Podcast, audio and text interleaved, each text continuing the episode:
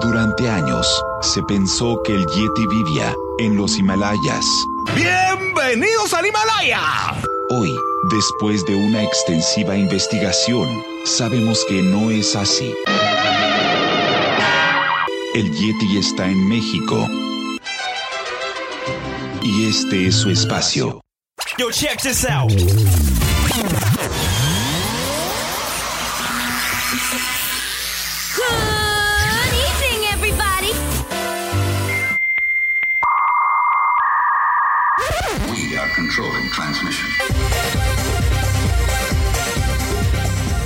Estás escuchando la nueva temporada de La era del Yeti. Tecnología, actualidad, arte, música, entretenimiento, política y mucho más en este espacio. La era del Yeti.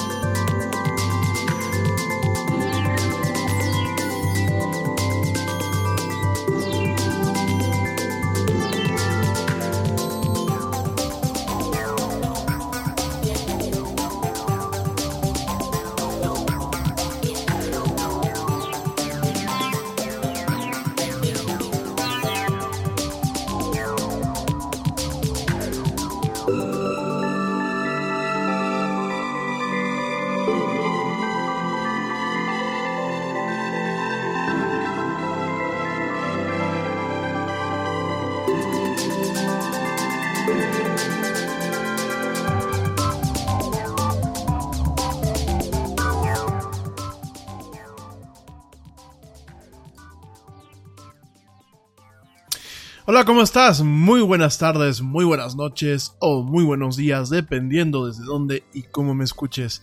Como siempre, te doy la más cálida, la más cordial y la más sincera de las bienvenidas a esto que es la era del Yeti. Yo soy Rami Loaiza y bueno, como siempre, voy a estar platicando contigo hoy, hoy, jueves 6 de diciembre del 2018, a lo largo de una hora y cachito de mucha actualidad mucha tecnología y muchas, pero muchas, muchas otras cosas más. Gracias, gracias a ti que me escuchas en vivo de lunes a jueves a través de la plataforma Spreaker y también muchísimas gracias a ti que me escuchas en diferido a través de las diversas plataformas como Spotify, Tuning Radio y iHeartRadio asimismo como las plataformas de podcast de iTunes y de Google Play. De verdad, mil gracias. Gracias por todo tu apoyo, gracias por tus comentarios y gracias por darme el privilegio de que me sigas escuchando. De verdad, muchísimas gracias. Hoy Hoy vamos a estar platicando de diversos temas, principalmente voy a platicarte de un par de temas, bueno, de un tema que se quedó ayer en el tintero, que es, eh, no, un par de temas, perdóname, un par de temas que se quedaron ayer en el tintero. El primero principalmente, pues es el tema de eh, las telefónicas en México, principalmente en el aspecto de eh, telefonía móvil. ¿Cuál es? ¿Cuál de estas telefónicas? Pues es aquella que da el mejor servicio, el mejor servicio y el peor. Vamos a estar platicando de este tema de forma concisa y también vamos a estar platicando de lo que son los tipos de estrellas. ¿Por qué? Eh, estamos platicando, bueno, esta semana sobre los agujeros negros y te platico un poquito acerca de lo que era un agujero negro, pero realmente no podemos hablar de agujeros negros sin entender los diferentes tipos de estrellas, porque sí, efectivamente hay diferentes tipos de estrellas en nuestro universo y te voy a platicar un poquito acerca de ellas nada más para pues dejarte un poquito eh, lleno, lleno este aspecto, ¿no? Nada más para que no nos quedemos con dudas.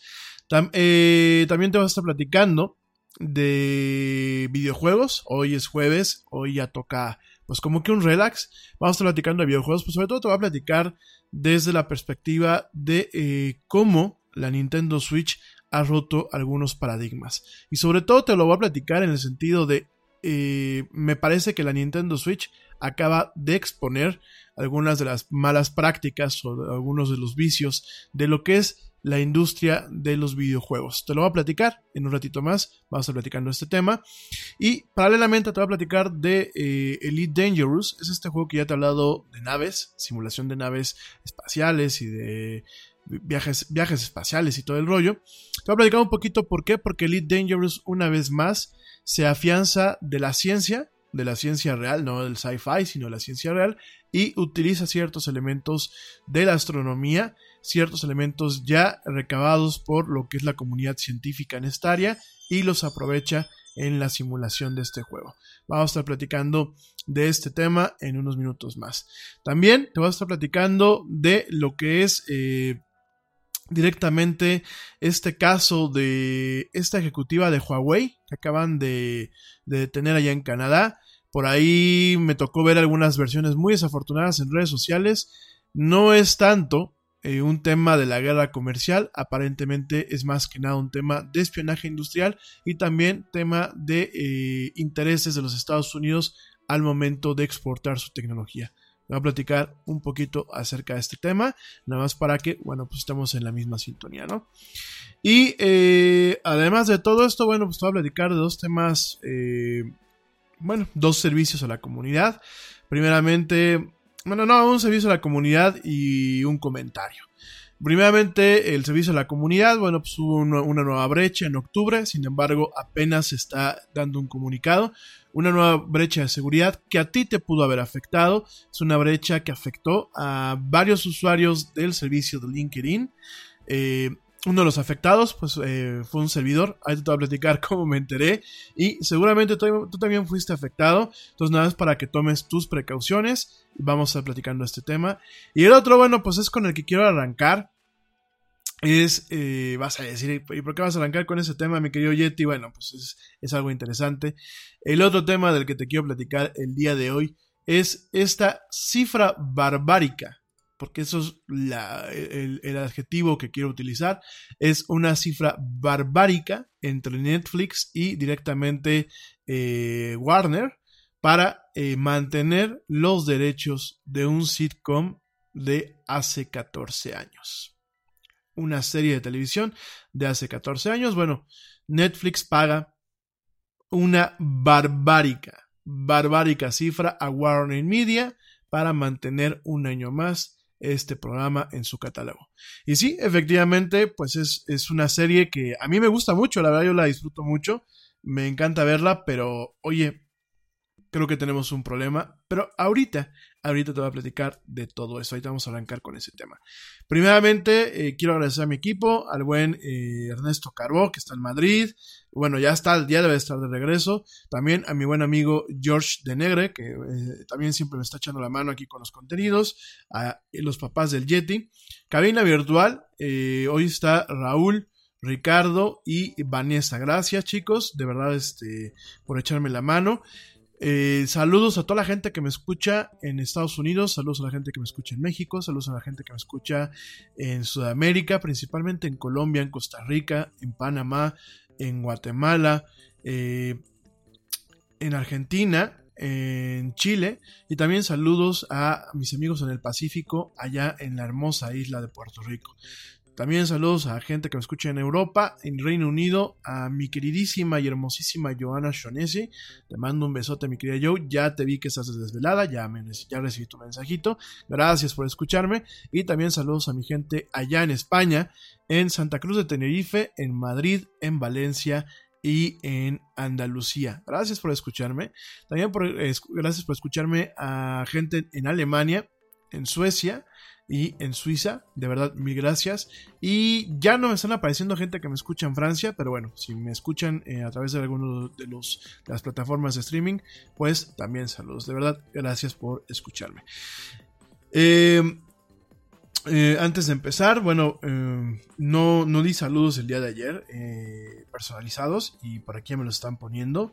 Déjame eh, saludo y contesto una, una cosita, una cosita que me preguntan por acá. Voy a ser muy breve. Ya te dije, te lo recuerdo, si estoy pensando abrir una sección que se llama Pregúntale al tío Yeti.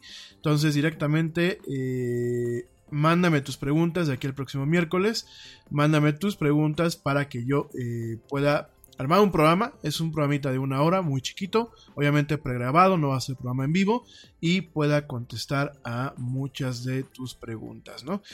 Dicho todo esto, dicho todo esto, pues saludos, saludos a eh, Verónica Pinto, saludos también a eh, Omar, Omar eh, Erra, Omar Erra, así, así te llamas tú. Bueno, así es como me, me aparece aquí en el perfil. Eh, rápidamente también, espérenme tantitito, espérenme, espérenme, espérenme. Saludos, por supuesto, también a eh, Darío Morales, a eh, César Ornelas, a eh, Mónica Fuentes. Saludos también a Alejandro, Alejandro Adrián, Alejandro Adrián, a Azucena Ramírez, a Jaime, Jaime, Jaime de Cartón, así tal cual. Saludos a la Cherita Cuántica, saludos a Ale Dressler, saludos a Dani Arias, saludos a Guillermo Cortés, saludos a eh, Pepe Aboites, saludos a Luis Jaime Valencia, saludos a eh, Gemini eh, Zamora, Gemini Zamora, así, me parece acá, saludos a Valentín Sánchez, saludos a Paulina Guerra, y por último, saludos a Eduardo Mendoza. Por aquí me dicen, y nada más quiero aclarar antes de empezar el programa, no me voy a prolongar. Eh, me comenta aquí Luis Ricardo Briseño, Luis Ricardo Briseño, me pone de que eh, siente que yo defiendo mucho lo que es la industria de la, de, la entretenimiento para el adulto y eh, pues que eso está mal. Mira, mi estimado Luis Richard, yo creo que mal es negar los instintos naturales de una persona. Mal es eh, ser un depravado. porque creo que hay, hay dos cuestiones. Una cosa es un instinto natural, en mi muy humilde opinión, y otra cosa es caer en las desviaciones y volverte un depravado, ¿no? Por años el tema de la pornografía ha sido perseguido. Sin embargo, el tema de la pornografía, como en su momento lo platicamos con los cómics, con el tema del manga, con algunas cuestiones adicionales, eh, nos damos cuenta que el tema de lo que son las imágenes eróticas y por qué no llamarlo, pues también el tema de la pornografía, viene desde tiempos inmemoriales, ¿no? Entonces, yo no es que defienda una causa, yo no me pongo ninguna bandera, yo me parece que es un tema muy complejo, pero tampoco se puede estigmatizar por estigmatizar creo que tenemos que, en estos tiempos, tenemos que mantener una apertura de mente.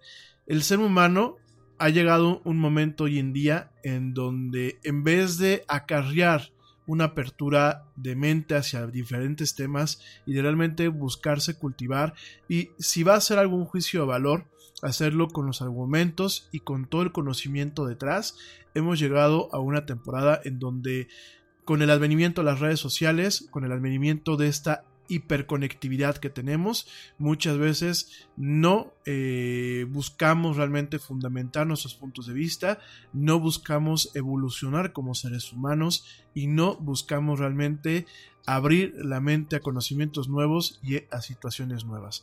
Entonces, no es que yo me ponga una playera, para mí, al final del día, es, algo que es parte del ser humano. Yo creo que negar estos temas sería un poco negar una, una, parte de la existencia del ser humano, una parte que no podemos tapar el sol con un dedo y que yo creo que muchas veces entre más se reprime, más peligroso puede ser.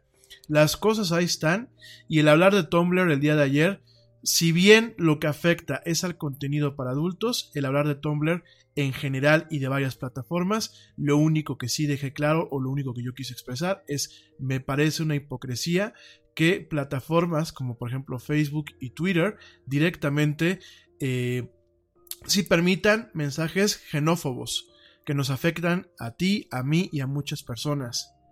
Eh, sí permiten que hayan mensajes de racismo, mensajes de machismo, mensajes que realmente son destructivos en el tema de la pornografía no hay estudios científicos en donde realmente se hable de que causen un malestar al ser humano.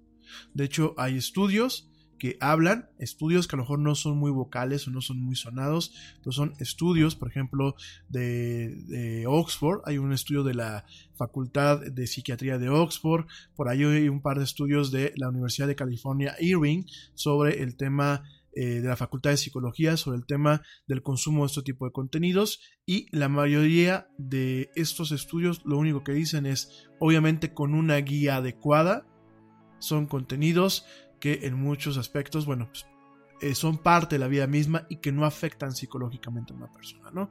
ahora nadie obliga a verlos al igual que los otros contenidos y por eso mismo es mi eh, lo que yo también levanto la ceja no yo creo que eh, la protección de, los de la libertad de expresión es importante y sobre todo en plataformas en donde yo no te obligo a verlas.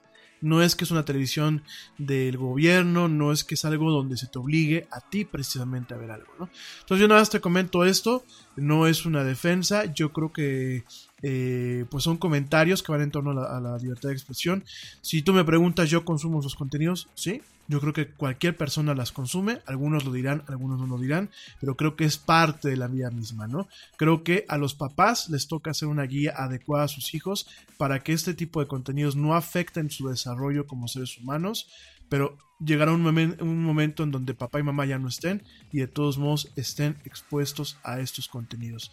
Y como personas yo creo que tenemos que realmente sentarnos a leer, abrirnos a las cosas y poder, podemos tener opiniones eh, que al final del día son dispersas o son diferentes, pero últimamente hay que abrir el conocimiento y no hay que cerrarnos por el afán de cerrarnos, ¿no? Entonces nada más ese es el comentario. Ah, saluditos aquí a mi amiga Blanquita Chaya Hermosa, a Abraham y Aarón a sus dos peques, que bueno, yo soy súper fan de ellos, de ella, no solamente porque sea mi amiga, sino porque es una, una doctora, una dentista fregoncísima. Y sus niños son de verdad unos talentos.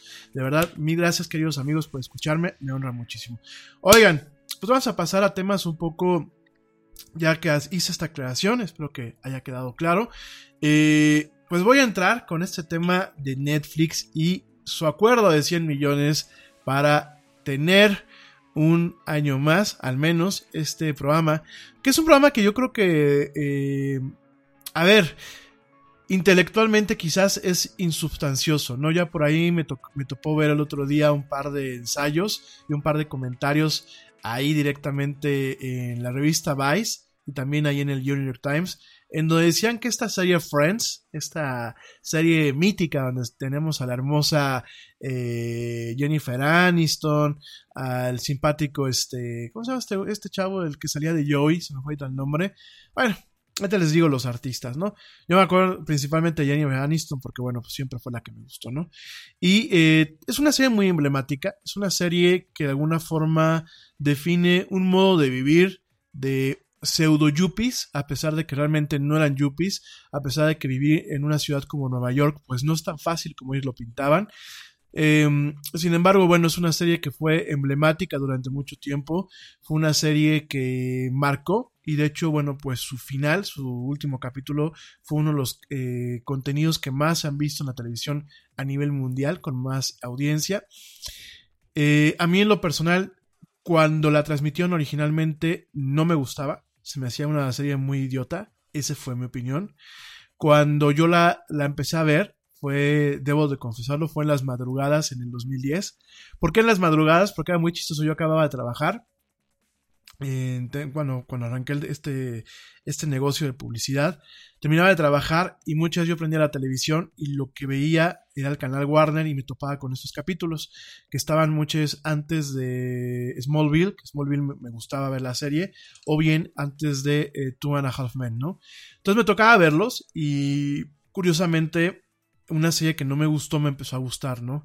Creo que a pesar de que intelectualmente no es muy, muy abultada o, o, digámoslo así, pues muy íntegra en el sentido intelectual, últimamente pues es una sitcom y rara, vez las, eh, la sitcom, que en inglés significa eh, comedia situacional o comedia de situación, pues usualmente una sitcom nada más es para reírse, ¿no? Y sobre todo con el tema del humor eh, norteamericano, que bueno, pues es un, es un poquito diferente al humor, al humor eh, mexicano, al humor latino, ¿no? Entonces, este, no me gustaba, no es una serie intrínsecamente, eh, vaya, con humor inteligente. Sin embargo, quizás yo me topé con Friends en un momento de mi vida en donde pues estaba pasando por un ah, por una etapa, una etapa, una etapa de cierre, estaba yo cerrando un poco mi historia eh, de haber, de, bueno, cuando me regresé de España para acá, después, de haber vivido cinco años por allá, estaba saliendo pues de alguna forma de, ah, de un duelo de una relación que tuve meses antes de que yo me venía en el 2010 aquí a Querétaro. Eh, estaban pasando diferentes cosas en mi vida y de alguna forma me gustó este tema chistosón de los amigos que realmente son amigos.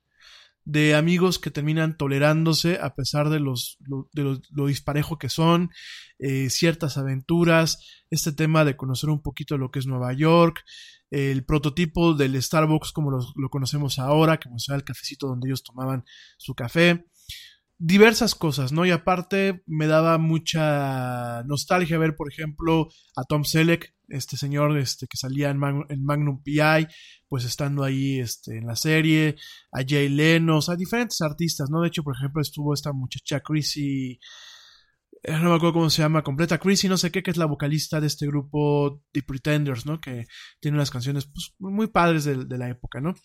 Entonces, eh, me gustaba mucho, las, me empezó a gustar mucho la serie. Eh, debo de reconocer que hay cuestiones técnicas que marcaron un antes y un después en lo que es eh, el, hacer un sitcom, desde el manejo narrativo, desde el manejo narrativo, desde arrancar con este cold teaser, que el cold teaser, bueno, que era lo que pasaba muchas en la televisión eh, de antaño, ¿no? Arrancabas tú con tu cortinilla de entrada o con tu tu presentación de entrada, donde decías, bueno, pues este es el programa, tal, tal y cual, etc. Y eh, después te sigas con toda la trama, ¿no? En algún momento la televisión principalmente empieza lo que es la televisión americana, arranca con algo que se le conoce como un cold teaser. El cold teaser, que es como un provocador en frío, es arranco, o sea, en vez de pasar con una cortinilla que identifique el programa, arranco con un pequeño fragmento del programa, En este caso, pues siempre hago un, un gag al principio. Un gag es una broma o un, un, pequeño sketch dentro de lo que es un sketch más grande que es cada episodio. Y después se quedaba en una pausa es decir, eh, había, un, había un chiste que derivaba en algunas risas o una situación absurda y de pronto arrancaba con lo que es eh, la cortinilla de entrada, que es lo que anuncia que es el programa, con esta música de fondo que es este I'll Be There For You, eh, una música que bueno, se volvió mítica en ese tema de, de lo que es este la serie. De hecho, esta, esta canción de I'll Be There For You la cantaba un grupo que se llamaba The Rembrandts, pero realmente quien la escribió, quien compuso la serie, fueron los escritores y los productores de la serie, ¿no? Y te voy a platicar un poquito más de esto, ¿no? Entonces, este, en ese sentido, pues fue una de las primeras series de sitcom después de Seinfeld y de Frasier, que pues, son dos son otras dos series como muy puntuales en lo que son los sitcoms americanos que arrancan con ese tipo de narrativas, arrancan con em, el modelo híbrido, en donde tú manejas a lo largo de una, de una temporada, manejas un arco, un arco dramático que puede ser muy, eh, muy sutil, que realmente te permite a ti arrancar y ver la serie desde un capítulo y quizás no necesitar haber visto un antecedente porque cada, cada capítulo es, es una, un principio y un fin tiene un arco, un arco dramático que cuando tú juntas todos los capítulos de una temporada, pues eh, últimamente te da una historia más completa, ¿no? Por ejemplo, en, el primer, en la primera temporada, pues vemos este principio de amorío entre lo que es este Ross y el personaje de Rachel, eh, que bueno, también era algo poco, poco común en la, en, la, en la televisión americana en esa época, eh, sobre todo en un sitcom. Los sitcoms pues, realmente como son situaciones de comedia, se manejaban pues con un programa que terminaba y que acababa, un episodio que acababa y que terminaba, ¿no? Y en el caso de Friends pues habían, habían estos, estos arcos dramáticos muy sutiles que no mataban lo que era el empezar a ver el programa tarde, sin embargo pues daban un complemento a la gente que veía la, la temporada completa, ¿no? Entonces, en parte fue eso, fue una de las primeras producciones que se grabó en un formato de pantalla, en un formato de relación de pantalla de 16 novenos, es decir, este formato larguito como de cine, como para pantalla plana, a pesar de que cuando empezó Friends, pues realmente no había pantallas planas todavía, sin embargo se, se rueda en este formato, se rueda, si mi memoria no me falla, te lo voy a confirmar, se rueda también en 35 milímetros, que diga en, en 36 milímetros, perdónenme, en 36 milímetros, eh, se rueda en un formato netamente cinematográfico. 16 o 35, a ver, déjenme confirmar porque estoy diciendo tonterías. 35 milímetros, perdónenme. Eh, usualmente muchos comerciales y muchas series se rodaban en 16 milímetros. Eh, obviamente también son cámaras de cine, pero bueno, es un poquito la cámara más compacta, tiene ciertas facilidades. Eh, los lentes, bueno, las lentes y las ópticas que se utilizan son un poquito menos variadas, o bueno, eran un poquito menos variadas en aquel entonces. Y muchas series, muchos comerciales, muchos videoclips se rodaban en 16. Eh, me parece que Friends directamente se, rodó en 35, o sea, como si fuera realmente una película, y se grabó, se rodó en 16 novenos. Por eso, cuando salieron las cajitas de DVDs o cuando salieron las cajitas de Blu-rays, e inclusive, bueno, eh, al momento que se pasa en un servicio de streaming, lo podemos ver totalmente llena la pantalla, porque eh, directamente pues está rodada en este formato que es el larguito, no es el rectangular, no es el, el, el formato cuadradito de las televisiones antiguas, ¿no?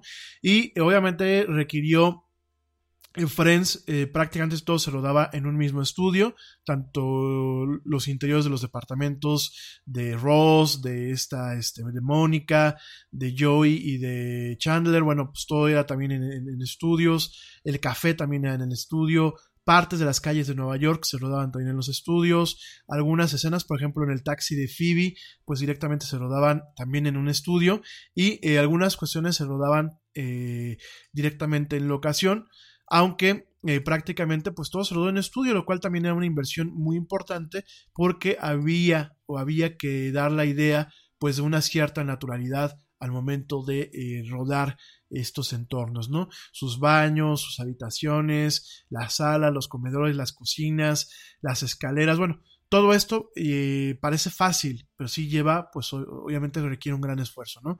En un nivel técnico, Friends, pues tuvo todo este tipo de cuestiones. Es una serie muy emblemática eh, en la televisión por ese tipo de avances técnicos. Es una serie emblemática porque, bueno, a una generación la cautivó. Y dicho todo esto, a mí, te digo, a partir del 2010, cuando la empecé a ver en las repeticiones, me empezó a gustar, me pareció interesante la serie, eh, me gustó, me sentí que me hacía compañía en algunos momentos de soledad, cuando en las madrugadas principalmente la, ponía. Pero a ver, vamos a enfriarnos después de todo esto que te acabo de decir y vamos a decir las cosas como son. Eh, hace una semana eh, se reporta, yo no la reporté porque realmente no afectaba a América Latina, aunque sé que hay mucha gente que me escucha en Estados Unidos, realmente como que no le di mucha importancia, ¿no?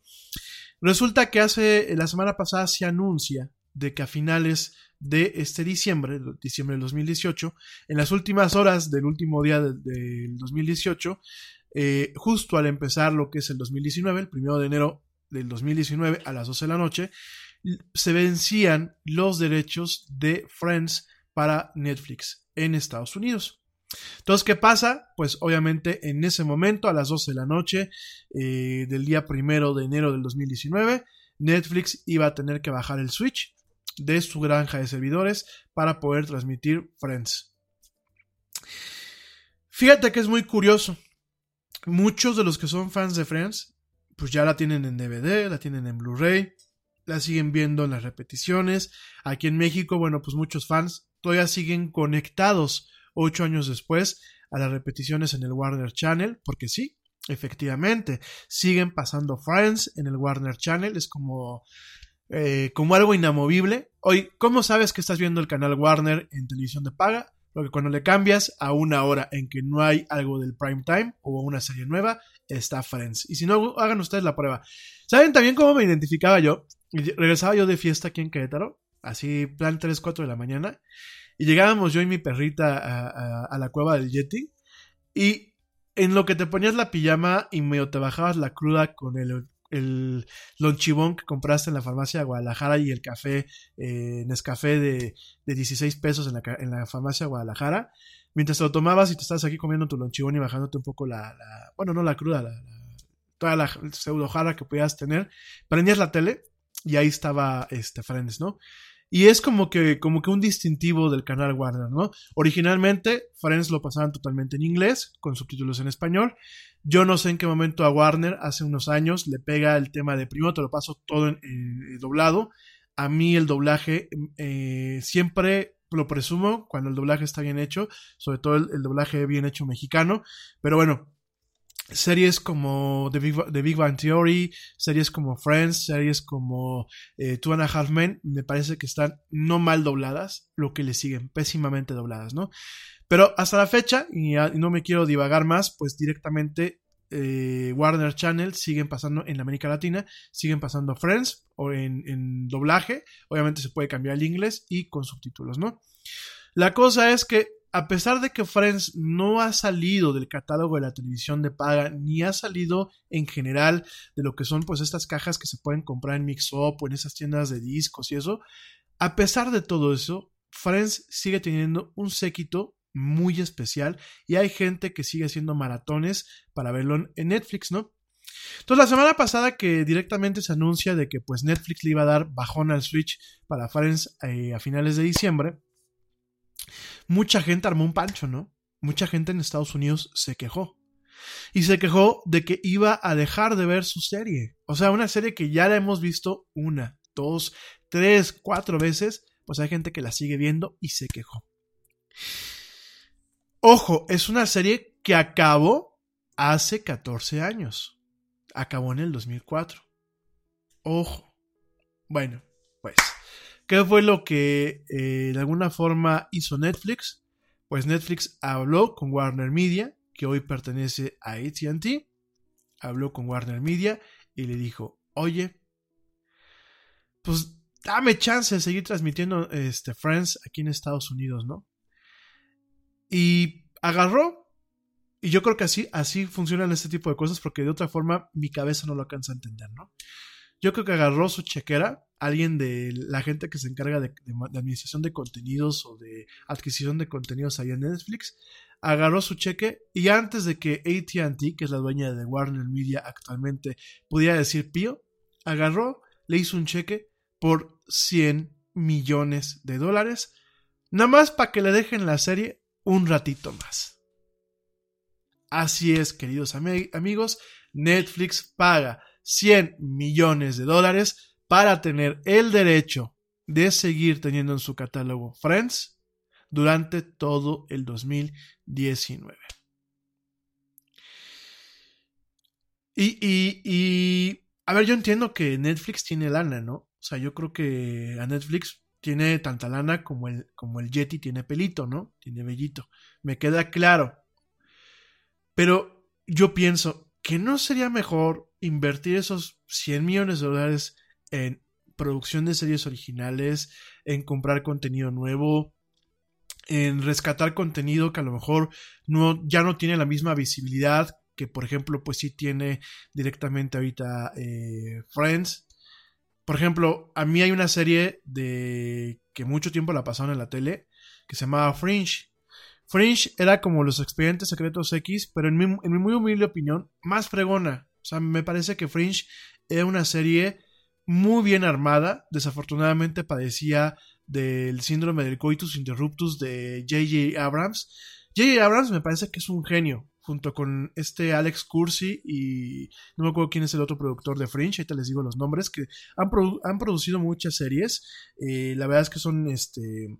Eh, son, son genios para el tema de las series, pero tienen este tema del coitus interruptus. No voy a especificar porque hay niños escuchando el, programa, ¿no?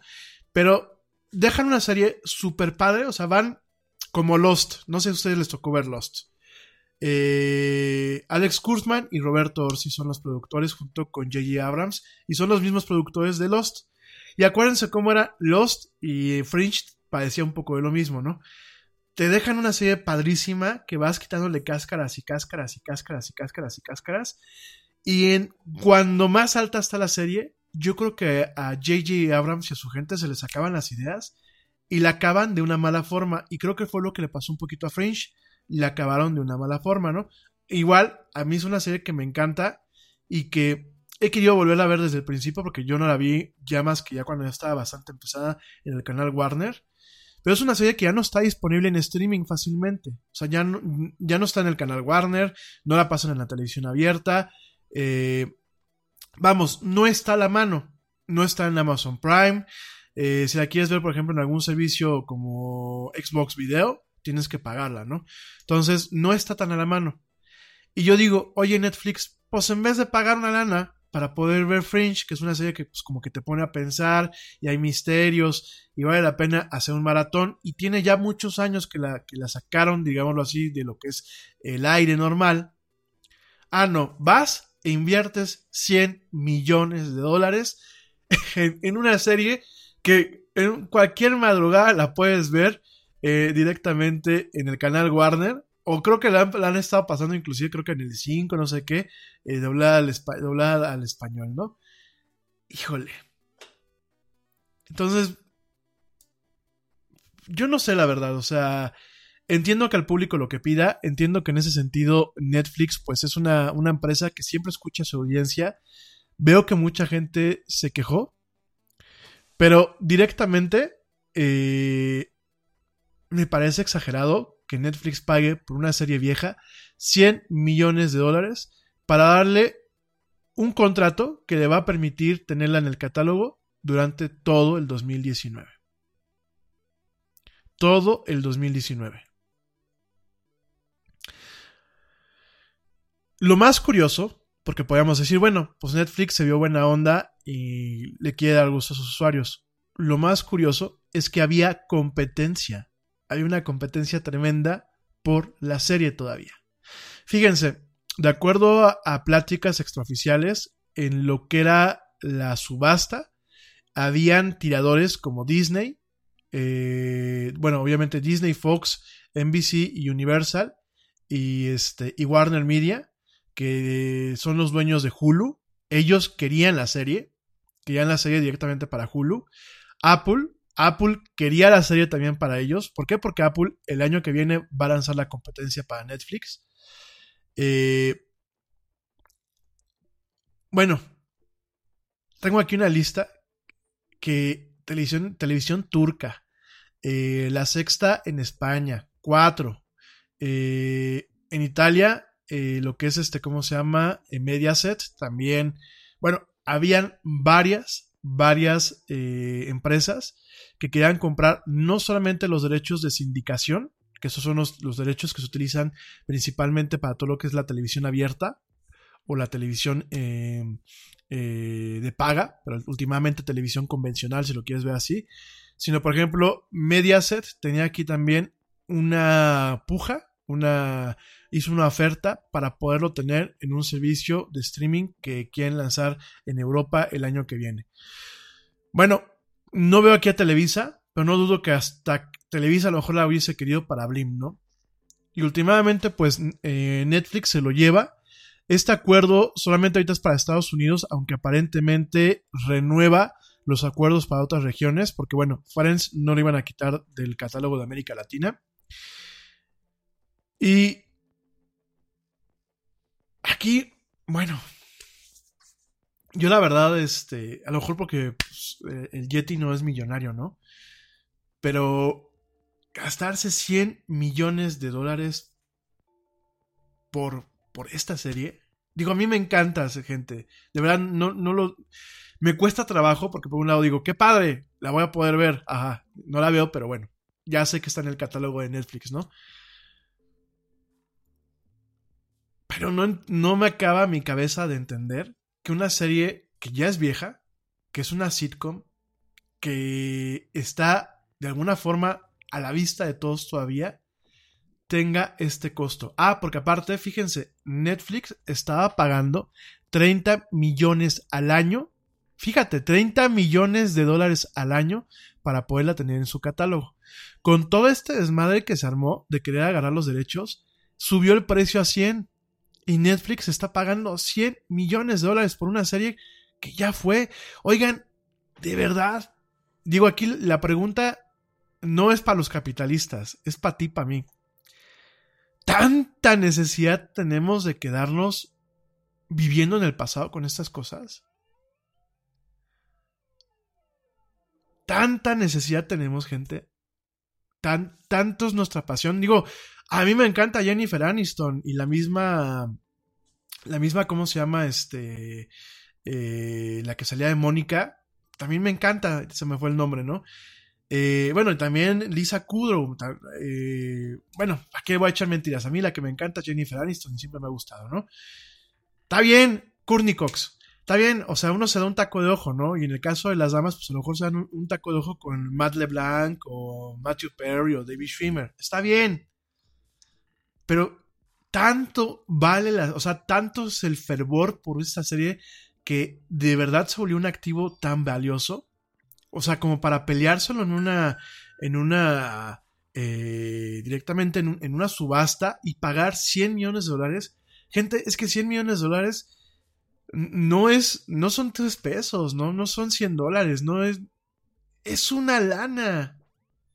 Yo, yo entiendo que, que así trabaja la televisión, digo, de, ahí vengo, ¿no? Y, es, una parte muy padre. Pero 100 millones de dólares por una serie que se acabó hace 14 años.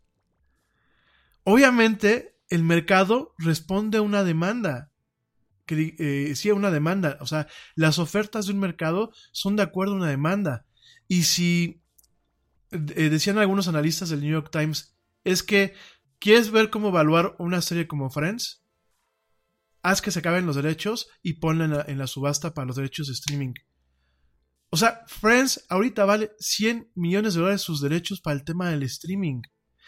O sea, ya es una serie que dejó un chorro de lana. Es una, una serie que hinchó tanto a sus actores, como a sus productores, como a toda la gente involucrada, como a la cadena que es dueña de la serie, que es Warner ya los hinchó de lana y sigue valiendo tanto dinero. Pero la culpa no es de ellos, amigos. La culpa es nuestra. O sea, tanto vale. Piensen nada más, fíjense. Netflix canceló Daredevil, que es esta serie de Marvel. Yo sé que algunos de ustedes me pusieron en sus comentarios, oye, pinche Yeti, ¿por qué no, no comentaste nada de Daredevil en su momento? Porque bueno, pues a lo mejor aquí en México no es tan popular. Digo, a mí, a mí mismo el personaje de Daredevil como que ah, me da un poco igual, ¿no? A lo mejor en ese sentido sí fue un prejuicio y reconozco que estuvo mal no haber comentado de que se cancela esta serie, ¿no? Pero a ver, es una serie que a mucha gente le gusta. Es una serie que de alguna forma pone entera de juicio el tema de cuánto está Netflix escuchando al mercado y realmente cuánto margen de reacción tiene para eh, hacer negociaciones clave, ¿no? Y para poder renovar este tipo de contenidos. Oigan, ¿no creen que esos 100 millones de dólares hubieran estado mejor invertidos en renovar, eh, por ejemplo, eh, Daredevil o hacer otra temporada más de Alternate Carbon o con esos 100 millones de dólares pues financiar series, eh, por ejemplo, latinoamericanas, qué sé yo, Narcos, bueno, Narcos no, Narcos no, pero por ejemplo, La Casa de las Flores, bueno, nuevas temporadas de nuevas series, ¿no?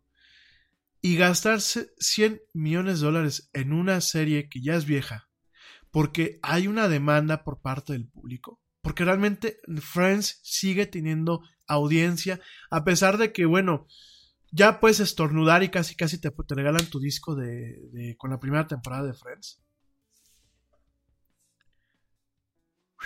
Yo la verdad estoy perplejo, ¿no? Ahora, aquí viene una cuestión. Ya no piensen que Netflix va a pagar en el 2020 por esta, por esta serie de nueva cuenta. ¿Por qué? El año que viene, Warner Media va a lanzar su propio servicio de streaming. Lo cual, fíjense, y voy a hacer un, paréntesis breve para terminar con el tema, y este tema lo voy a platicar con un poquito más de detalle la próxima semana. Warner Media va a lanzar su propio servicio, su propio servicio de streaming. Eh, cuando, cuando salió Netflix al mercado, hay que recordar que Netflix no solamente fue solamente, eh, no solamente ha sido streaming. Netflix en su momento y en Estados Unidos sigue siendo Netflix, tú puedes, eh, como surgió, era un servicio que era un blockbuster, pero muy cómodo. Tú tenías, entras a la página web, dabas de alta tu cuenta, pagabas una, una, una membresía mensual y tenías derecho a escoger hasta tres DVDs. Entonces tú tenías una lista, se desocupaba o no estaba disponible ese DVD, te lo mandaban por correo o te mandaban hasta tres DVDs por correo. Tú lo podías ver, o sea, tú llegabas, te llegaba tu DVD o tu Blu-ray eh, todavía hasta la fecha, te lo podías ver y no tenías que devolverlo. O sea, tú lo devolvías cuando quisieras. En el momento en que tú quisieras liberar tu límite y poder seguir viendo más DVDs o seguir viendo las películas de tu lista, mandabas de regreso el DVD o el Blu-ray, mandabas de regreso el disco. Y ya te mandaban, una vez que ellos recibían el Blu-ray o el DVD o el disco en general y vean que estaba bien, te mandaban ellos este, la siguiente película o el siguiente contenido que tuvieras en tu lista. Hace. ¿Qué son? Hace. Pues prácticamente 11 años, si no es que un poquito más, Netflix mete este modo de streaming y empieza con, con, el catálogo de streaming de video, el servicio como lo conocemos hoy en día. No era tan popular porque el ancho de banda no daba tanto en aquel entonces, en Estados Unidos sobre todo, ¿no? Eh, pero bueno, tiene un auge al principio de la década del 2010 y de ahí para real. Tiene un auge lo que es el servicio de streaming y curiosamente lo que es el consumo de contenido pirata cae, cae prácticamente en picada. La gente prefería, en vez de estarse quebrando la cabeza con el torrent, prefería pagar la membresía, que no eran membresías muy caras, y poder ver un catálogo de forma legal y de alguna forma eh, sin necesidad de ocupar espacio en el disco duro, sin necesidad de correr riesgos de que te pegabas un virus, etc. ¿no? ¿Qué pasa en Estados Unidos? A partir del, 2009, tenemos una, una, situación en donde, bueno, está Netflix, llega Hulu, que Hulu es, este, de alguna forma es como que el equivalente a Blim, nada más que versión, versión primer mundo, Blim es es una versión chafa, región 4, versión este, Tepito, pero bueno. Y de alguna forma llega Hulu y posteriormente llega Amazon. Y dentro de lo que cabe se mantenía un equilibrio, más los servicios de, de, renta y de compra de videos como Amazon, Amazon Prime, este, en su momento también Voodoo, en su momento también este, Xbox Video, PlayStation, bueno, diferentes partes, ¿no? Aquí la cuestión es que mientras hubo cierto equilibrio y mientras realmente los servicios acaparaban una cierta librería de contenidos, el tema del consumo de la piratería se mantuvo pues a la baja. A partir de que mucha gente eh, le ha tocado ver de que se quitan programas de ciertas plataformas, porque por ejemplo, pues Disney ya va a poner su propia plataforma de streaming y Warner Media pues ya va a poner su propia plataforma de streaming. Y vemos por aquí pues que Hulu va a tener otro, otro, otro giro totalmente diferente. Y vemos que se está armando, bueno, por ejemplo, DC Comics pues también va a tener su propia plataforma. Y, y vemos que se están configurando varios servicios y bueno, también está HBO y está Crackle de Sony y está Fox y que de alguna forma el Internet está perdiendo esta gracia que teníamos, que era eh, parte de algo que mucha gente en Estados Unidos le llamaba el core cutter. El core cutter era la gente que decía, ya no quiero más televisión de paga, es decir, ya no quiero más Sky, ya no quiero más Cablevisión, ya no quiero más Easy, ya no quiero más cable más. Rompían con esto y usualmente utilizaban todas estas herramientas o servicios de streaming solamente los utilizaban. De alguna forma, pues bajando obviamente eh, su gasto, su gasto de forma mensual. Ahora estamos regresando al mismo modelo. En el modelo de la televisión de paga, tú tienes estos paquetes a la carta, y si quieres tener HBO, pues tienes que pagar una, una, una lanita más, y si quieres tener Fox, pues tienes que pagar una, una lanita más, y si quieres eh, tener este eh, Cinecanal, bueno, ya no existe Cinecanal, pero si antes quieres tener Cinecanal o quieres tener otros canales, pues tienes que pagar una, una lanita más, ¿no?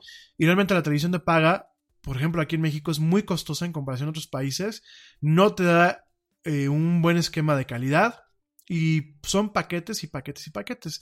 En Estados Unidos es una situación muy similar. De alguna forma, la alternativa había sido pues los servicios de Internet. ¿Qué pasa? Ah, no, pues los gringos aprendieron rápido y ahora dicen, pues nos vamos a modernizar. Pues sí, ahora te vamos a dar diferentes paquetes. ¿Quieres ver HBO? Bueno, ya lo quieres ver dentro de Amazon o lo quieres ver de forma independiente, pagas una lana. ¿Quieres ver Disney? Pagas una lana. ¿Quieres ver eh, Warner Media? Pagas una lana. ¿Quieres ver Televisa? ¡Ja! Bueno, ahí Televisa sigue dando sus contenidos de gratis, ¿no? Porque, pues, oigan, aquí un buen plan. ¿Alguien de ustedes tiene Blim?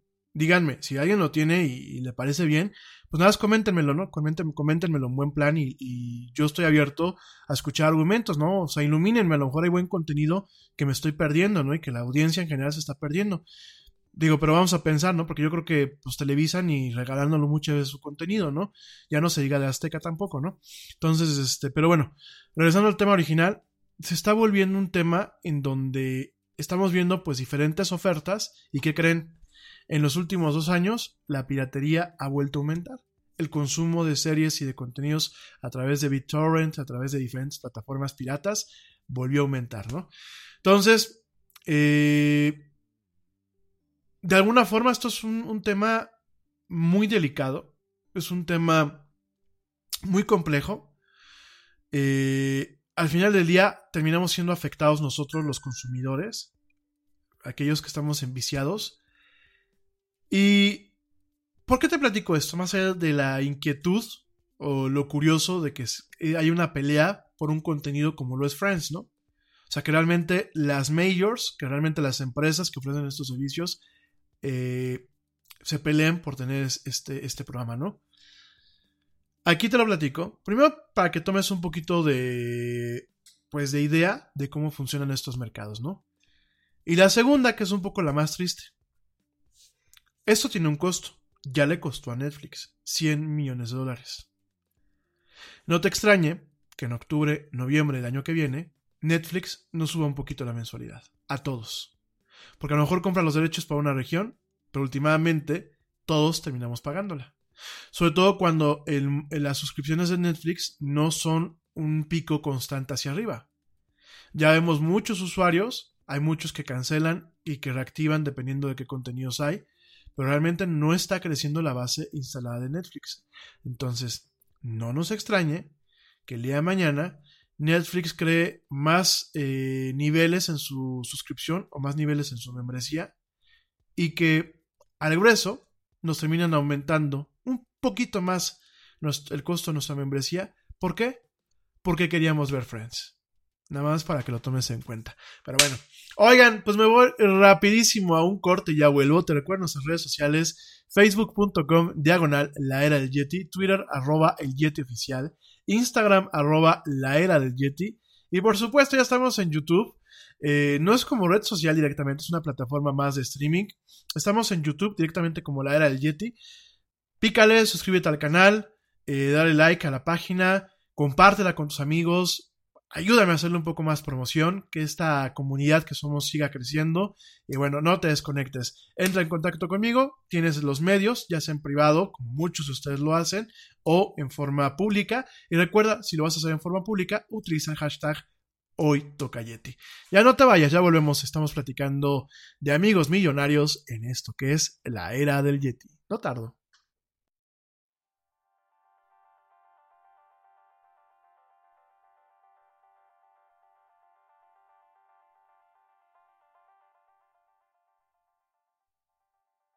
Yo, check this out. Este corte también es moderno. No te vayas.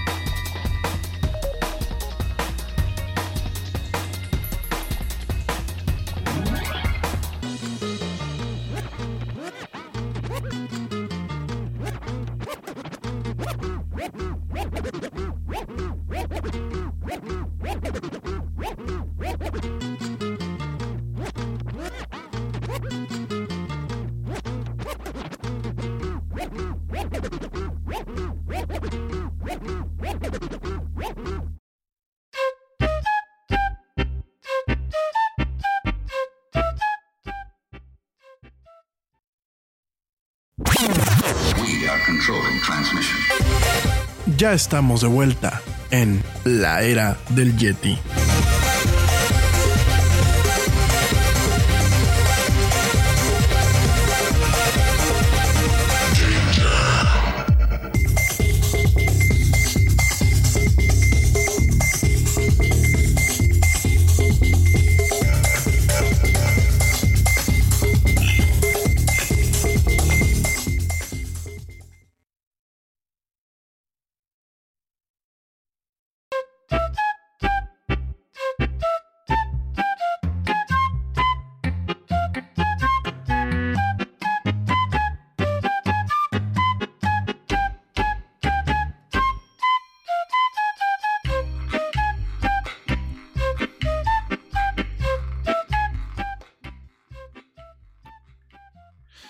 Con este ritmo sabrosón, estamos aquí de regreso en esto que es la era del Yeti.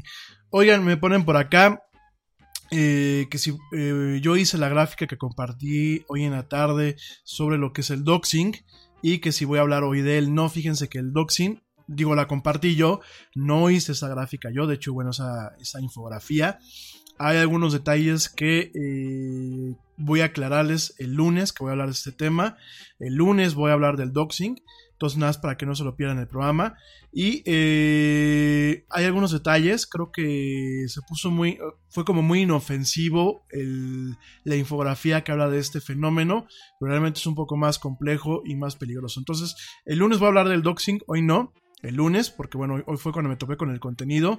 Y este y lo quiso compartir, principalmente para escuchar su opinión. Doxing eh, viene de, eh, es un neologismo, proviene de lo que es eh, la palabra documents y es como de documentación, ¿no? Y te voy a platicar un poquito este tema del doxing, ¿por qué?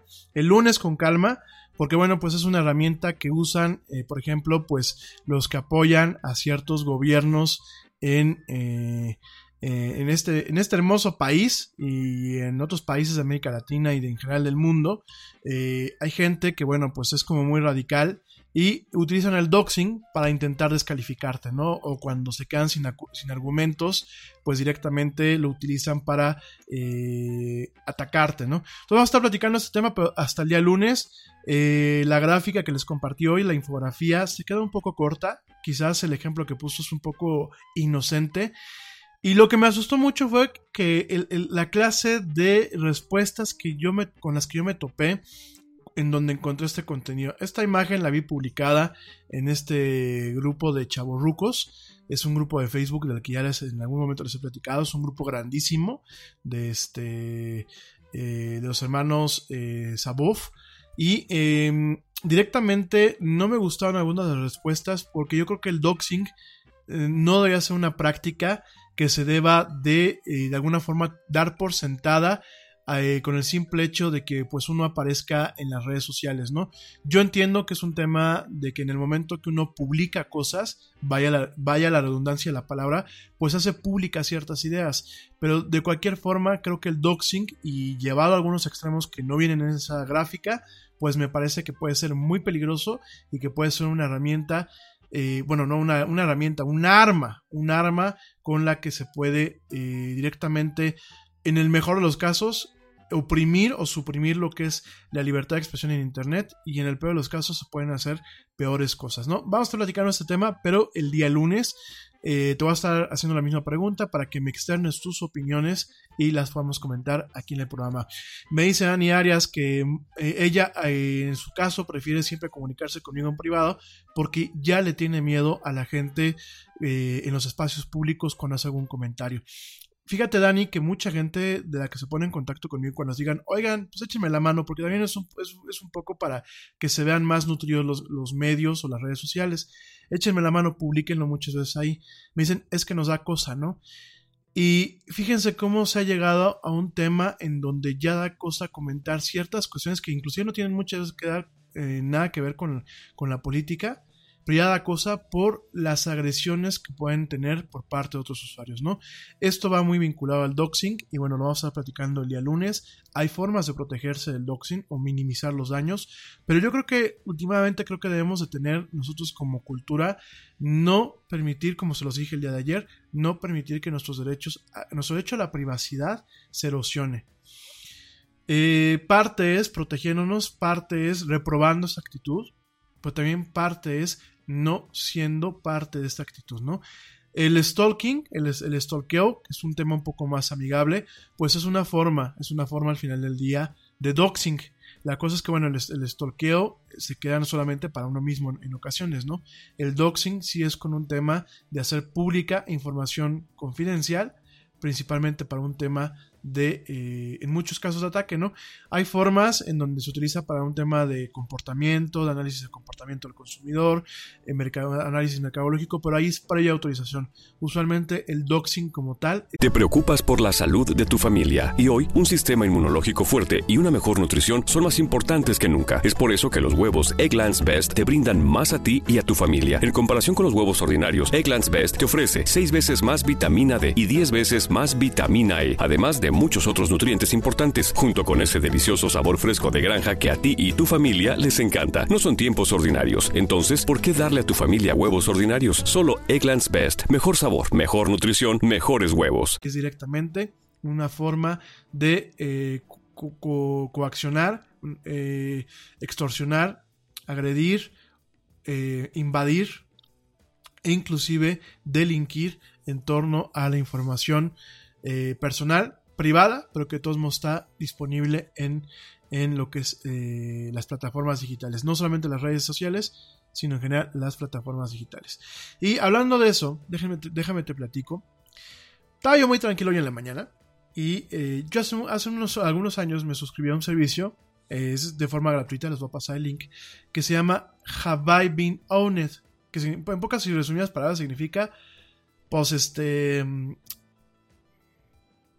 voy a, perdónenme que utilice esta frase, ¿no? Pero de alguna forma, no, eh, me han fastidiado. Iba a utilizar una frase que utilizó cierto futuro funcionario del Fondo Económico de Cultura, pero no, no la voy a utilizar. Es perpetuar esta, esta, este tipo de sátrapas en la, en la cultura popular, ¿no? Eh, de alguna forma, la traducción al español de Have I Been Known eh, sea literalmente es se han, se han adueñado de mí, pero en el contexto en el que se utiliza es pues me, me, me fastidiaban, me jodieron, es así como funciona este sitio. Es un sitio que de forma automática eh, tú le metes tu, dirección de correo electrónico y constantemente está haciendo muestreos a, las brechas de seguridad y al contenido que se filtra para ver si tu dirección de correo electrónico aparece en algunas de estas filtraciones, ¿no? Entonces estaba yo muy tranquilo hoy en la mañana, eh, temprano, como eso de las, de las 7 de la mañana que, que, me desperté y que estaba yo con el teléfono, y me llega un correo donde me dice, Rami, pues efectivamente tú has sido, eh, se adueñaron de ti, ¿no? Y es un correo de este servicio en donde indica directamente eh, que mi dirección de correo electrónico, mi, dirección de correo electrónico, se encuentra disponible de forma pública junto con otros datos eh, privados eh, vinculados a mi perfil de, eh, directamente de LinkedIn, pues que directamente, sí, efectivamente, me han, han filtrado mi información personal en las redes, ¿no? Directamente, bueno, pues encontraron lo que es mi dirección principal de correo. Eh, me dice en este correo cuál es la brecha. Eh, la brecha se llama You have been scraped. Es de alguna forma como ha sido raspado o ha sido, eh, pues sí ha sido como raspado. Eh, ha sido encontrado después de, de rascarle a las bases de datos. El número de cuentas comprometidas son 66 millones 147 mil 869. O sea, no me siento tan mal. Soy uno de esos 66 millones que pues de alguna forma fueron comprometidos. ¿Qué datos se comprometieron? Fueron direcciones de correo, empleadores o empresa con la que me tiene contratado, eh, ubicaciones geográficas, títulos eh, profesionales, nombres y perfiles de redes sociales, ¿no? Y directamente nos dice este correo que entre octubre y noviembre de este año, el investigador de seguridad Bob Diachenko identificó diversas bases de datos MongoDB eh, que se encontraban, eh, se piensa que se encontraban eh, funcionando gracias a un agregador de información. Estas bases de datos tenían más de 66 millones de registros. El dueño de los datos no se puede identificar, pero se cree que fueron directamente rascados de una brecha de seguridad que LinkedIn tuvo hace unos meses en donde se mostraron este tipo de récords y de registros de acuerdo a los perfiles individuales de LinkedIn. Entonces, este, directamente, pues esto fue el, correo que me llegó hoy en la mañana. Es un correo que cuando lo vi dije, oh, oh, por Dios, otra vez.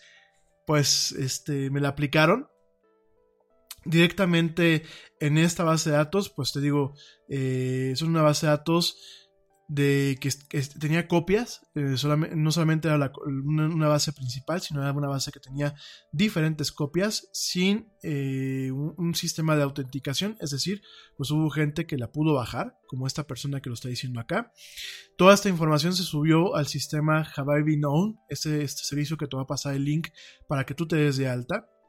Esta información, de acuerdo a este analista de seguridad, dice que no contenía ningún dato eh, personal sensible como números de tarjetas de crédito o contraseñas, pero sí contenía bastante información privada como lo que es el perfil eh, profesional de una persona, nombre, eh, número telefónico, teléfono, dirección, dirección de correo electrónico e incluso su dirección de IP, esto, bueno, obviamente lo obtuvo, lo obtuvo directamente se cree al momento de rascarle a LinkedIn o al momento de hackear o de filtrar en, LinkedIn.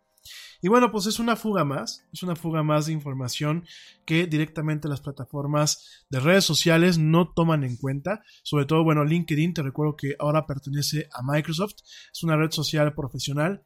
Y esto, pues es muy alarmante, ¿no? Esto es bastante alarmante. ¿Por qué? Porque aunque no contiene información de tarjetas de crédito ni de eh, números personales de información eh, identificable, contraseñas eso, con toda la información que se filtró, sí podemos de alguna forma generar patrones para lo que es el robo de identidad. Sobre todo si esta información se encuentra directamente en lo que es el mercado negro de los datos en Internet, ¿no? Entonces, eh, ¿qué puedes hacer para prevenir este tipo de cosas? Bueno, directamente intentar dar la menos información posible de forma pública en ese tipo de redes, eh, cambiar tus contraseñas, cambiarlas frecuentemente y tener contraseñas difíciles y que las contraseñas sean, sean diferentes para cada servicio y suscribirte a un servicio como estos, suscribirte directamente a un servicio como el de el de eh, el buró de crédito en el caso de aquí en México. ¿Para qué? Para que bueno, puedas directamente monitorear monitorear las condiciones, monitorear que no se hagan créditos nuevos y de alguna forma, bueno, pues estés protegido de ese tipo de embates, ¿no? Entonces nada, te lo comento, te lo comento para que lo sepas, para que lo tengas, eh, para que estés al tanto. Es una situación que, pues yo me enteré por esto, obviamente ya estoy tomando las precauciones necesarias para evitar de que se me quieran filtrar en varias cosas. Pero bueno, pues igualmente es una cuestión de cuidado, es una cuestión de que en este caso a mí me llega como usuario que de alguna forma tengo cierta experiencia, pero a ti, si tienes un perfil en LinkedIn, muy seguramente puedes ser una de las personas que fueron afectadas y la recomendación es ten cuidado, empieza a monitorear tu buro de crédito, empieza a monitorear tus diferentes plataformas y eh, cambia tus contraseñas y sobre todo haz tus contraseñas difíciles y diferentes para cada plataforma, ¿no? Yo sé que es difícil, yo sé que requiere eh, mucha disciplina, mucha memoria.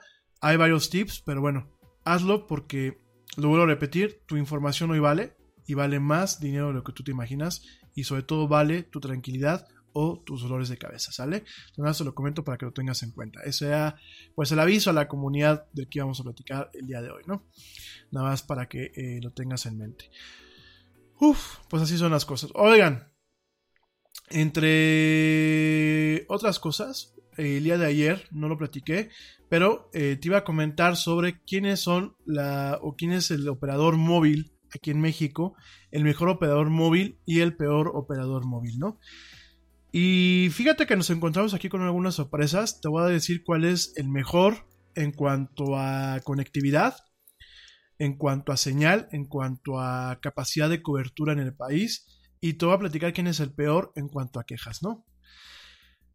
En cuanto al mejor, nos vamos a llevar una sorpresa. El mejor eh, proveedor, de acuerdo a OpenSignal, que es una calificadora en el caso de las telecoms, eh, OpenSignal es eh, en un estudio que hizo en el 2008, 2018 que diga, perdón, eh, de alguna forma a través de esta, esta empresa que se encarga directamente de hacer este análisis, a través de un estudio que se llama The State of Mobile Networks y que bueno, realmente evalúa el desempeño de los operadores de Internet móvil a nivel mundial. En este caso, eh, OpenSignal hace pues un estudio donde da premios en siete categorías diferentes. Eh, principalmente se enfoca en el tema de cobertura, en el tema de estabilidad, en el tema de lo que es este, velocidad de descarga, eh, tanto en 4G como en, 3G, eh, latencia, que es el tiempo en que tarda en, ir y venir una señal, y disponibilidad. En esto, pues son siete, son siete esquemas, son siete premios en los que se ganan. ¿Y qué crees? Pam, pam, pam, pam.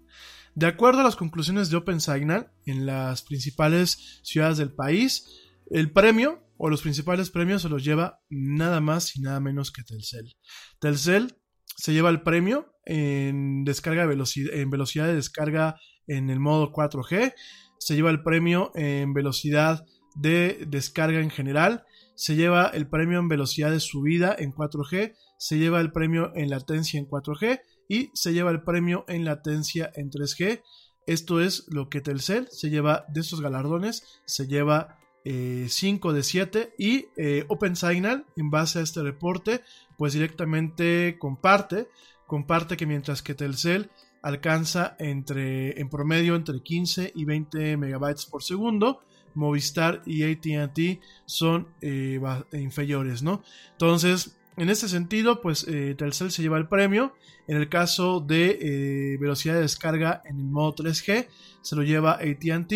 Y en el caso de disponibilidad en 4G, se lo lleva ATT. Eh, Movistar no se lleva ni un solo premio. De hecho, para OpenSignal, Movistar pues es la peor cadena de telefonía móvil bajo estos criterios aquí en México. Y es una sorpresa, ¿no? Es una sorpresa ver que, bueno, en este sentido, pues en base a este reporte, eh, Telcel es el que se lleva estos galardones, estos premios. ¿Por qué?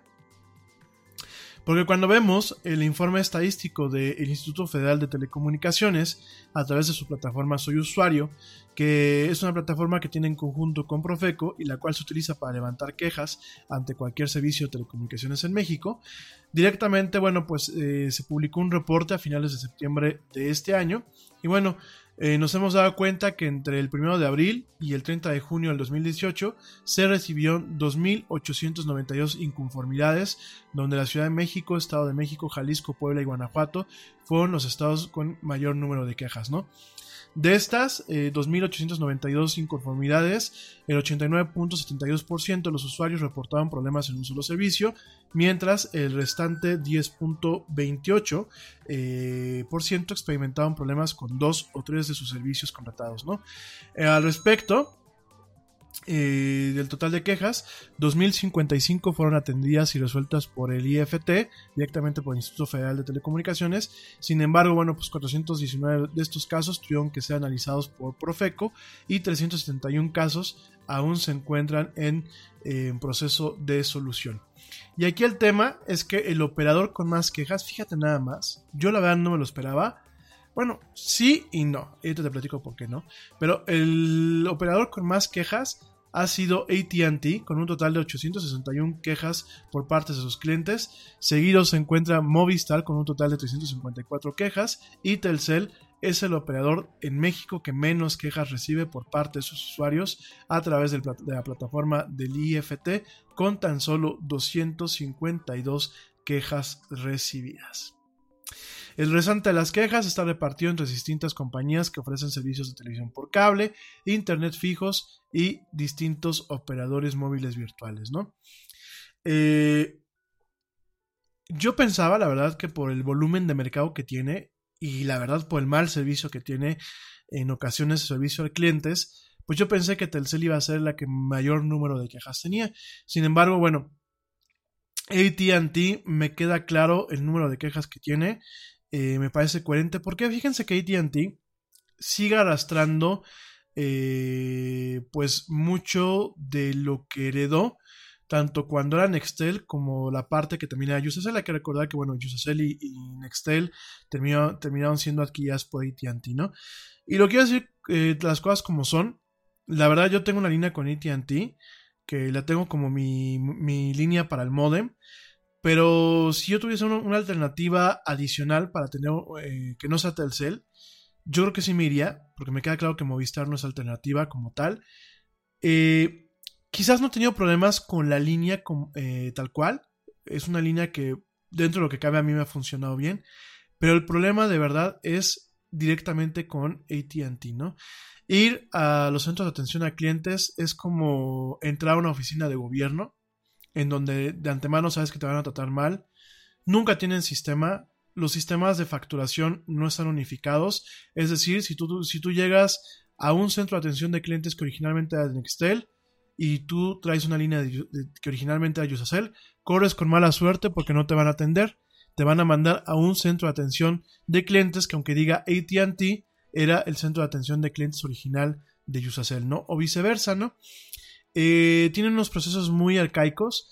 Por ejemplo, tú quieres renovar un contrato, aunque no sea de forma eh, forzosa, y es muy, muy chistoso porque tienes que volver a presentar documentación original para renovar el contrato, ¿no?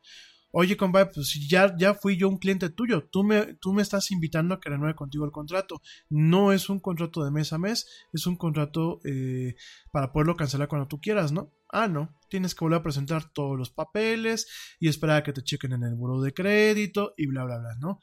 Detalles así que realmente eh, yo no sé AT&T cómo se aventó a comprar las dos empresas de esta forma, cómo no ha buscado la forma de unificar sus sistemas y que realmente den un mejor servicio. Han quitado totalmente el tema del subsidio a las terminales móviles. Ellos te lo ofrecen eh, a mensualidades sin intereses, pero no es un subsidio. Te dejan el, paquete ahí completo, ¿no? Ya no te lo incluyen dentro de lo que es el contrato a periodo forzoso. O sea, hay diferentes, hay diversas cosas que uno dice, güey, pues este AT&T en vez de haber comprado Nextel, que ya estaba muy pinche el servicio, y de haber comprado Usacell, que desafortunadamente el servicio se volvió pinche desde que lo compró eh, Televisión Azteca y después lo vendió, porque bueno, hay que saber, hay que recordar que el señor Salinas Pliego, fíjense que a diferencia del señor Slim, del ingeniero Slim, el señor, el, el ingeniero Slim compra una cadena y a lo mejor tiene mal servicio, pero la cadena las, las deja bien, o sea, las recupera del, del, del bote de la basura, ¿no? Eh, por ejemplo, pues Sears sigue existiendo aquí en México, eh, Sanborns cuando la compró pues está a punto de la quiebra y así, realmente el señor Slim tiene buena mano para rescatar negocios, ¿no? En el caso del, del señor Salinas Pliego pues demuestra un poco de su herencia, no solamente de lo que es su familia, sino la herencia de donde él vive, porque pues es bien sabido que la gente regia, sin que nadie se me ofenda allá en Monterrey, a mí Monterrey me encanta mucho y Nuevo León me parece que es un estado muy bonito, pero la gente regia tiene mala fama de que pues son codos y de que aparte les gusta ordeñar a las empresas, ¿no? Y en este caso, pues el señor eh, Salinas Pliego fue lo que hizo, ¿no? Le compró en su momento Yusacel a los Peralta y la ordeñó. O sea, ¿qué es ordeñar? Es, eh, pues como lo hacen los políticos, ¿no? Que dicen, este, yo voy a construir hospitales y esto y aquello, y nunca los construyen, nunca hacen nada, pero roban y roban dinero, ¿no?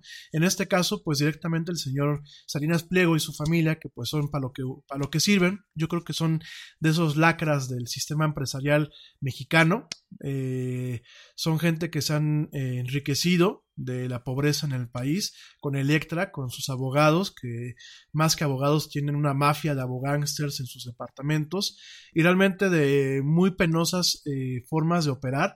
Son gente que operan eh, por encima de la ley, son gente que se roban hasta, hasta cadenas, que le pagan mal a sus empleados, que son déspotas, que son groseros, y que últimamente lo que tocan terminan, terminan haciéndolo mierda.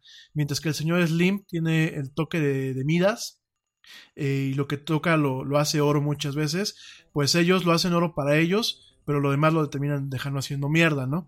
Y fue lo que le pasó a Yusacel. Yusacel fue una empresa que después de que venía bien de los Peralta, eh, la venden a Salinas, eh, a Salinas Pliego y la hace mierda, o sea, hacen una, una, una, una, una, eh, empresa de telecomunicaciones que de ser el número uno en telecomunicaciones móviles en la década de los 90 y parte de los 80, bueno, el final de los 80 y buena parte de los 90, pues la convierten en un basurero cuando en su momento la, la compran, ¿no? Entonces, yo no entiendo AT&T cuando compra Nextel. Ya Nextel también tenía sus problemas. Volvemos a lo mismo, malas administraciones, eh, una nula visión del mercado, un robadero, un, despilfarradero de dinero, eh, tanto en Nextel como en Digicel. AT&T las compra. AT&T las compra principalmente por los derechos de acceso a la infraestructura que ya tenían ellos contratados, por las concesiones y por los espectros que tenían contratados, pero de verdad las compró. Y ATT es una empresa que hoy por hoy, aquí en México, da pena. Es, aparte de que eh, tú te paras en una oficina de ATT y sientes que estás entrando al SAT o est- estás entrando a una oficina de gobierno, la verdad da pena del pésimo servicio que tienen, ¿no? Y de alguna forma aquí lo hemos reflejado, ¿no? De Movistar, pues no sé. Movistar por ahí me decían es que es como, como, como el ombligo. Eh, si existe o no existe nos da igual. Es una cadena que en España, una buena cadena. eh, yo unos años fui eh, cliente de Movistar allá. Eh, obviamente eh, Vodafone, en mi caso descubrí que Vodafone, que es británica, tenía mejores paquetes, mejores equipos y mejor servicio que, que Movistar. Aquí inclusive pues se rumorea de que en algún momento Movistar se quiere deshacer de sus eh, se quiere deshacer de Movistar en América Latina, la, se quiere, la quiere vender porque realmente es una división que no le está funcionando. Claro que no le está funcionando, si es la segunda en quejas. Y bueno, eh, me llama mucha atención pues que directamente Telcel no tenga las inconformidades registradas directamente en el IFT como si las tienen estas dos cadenas y en lo que es directamente en Profeco, ¿no? Por supuesto yo creo que es diferente si volteamos a ver a, a Telmex, ¿no? Telmex pues me imagino que sí tendrá sus buenos reportes porque bueno, al final del día eh, Telmex es Telmex, ¿no? No ha dejado de ser Telmex y desafortunadamente mientras que eh, Slim desde un principio fue dueño de lo que es lo que era Radio Móvil Dipsa, que en su momento después se convirtió América Móvil y de alguna forma tenía un control sobre la, la plataforma. eh, pues directamente Telmex todavía tienes que sufrir un poquito el tema de los sindicatos, ¿no? Nada más te dejo unas cifras para finalizar.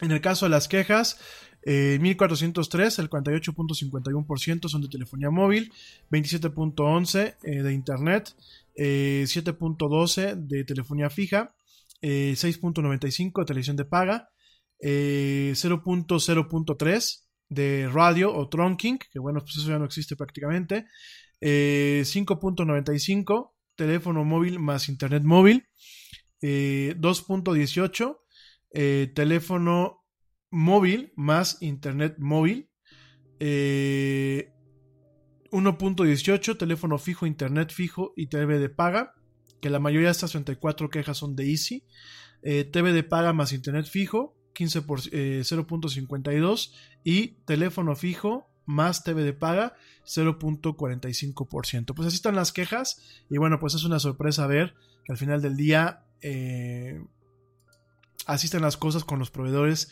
aquí en México y seguramente se tendremos eh, números muy similares con las quejas en cuanto a Claro en, Sudamérica y en Centroamérica y en cuanto a Movistar, pero bueno, vamos a estar platicando a posteriormente el año que viene, vamos a estar platicando esos temas con un poquito más de profundidad.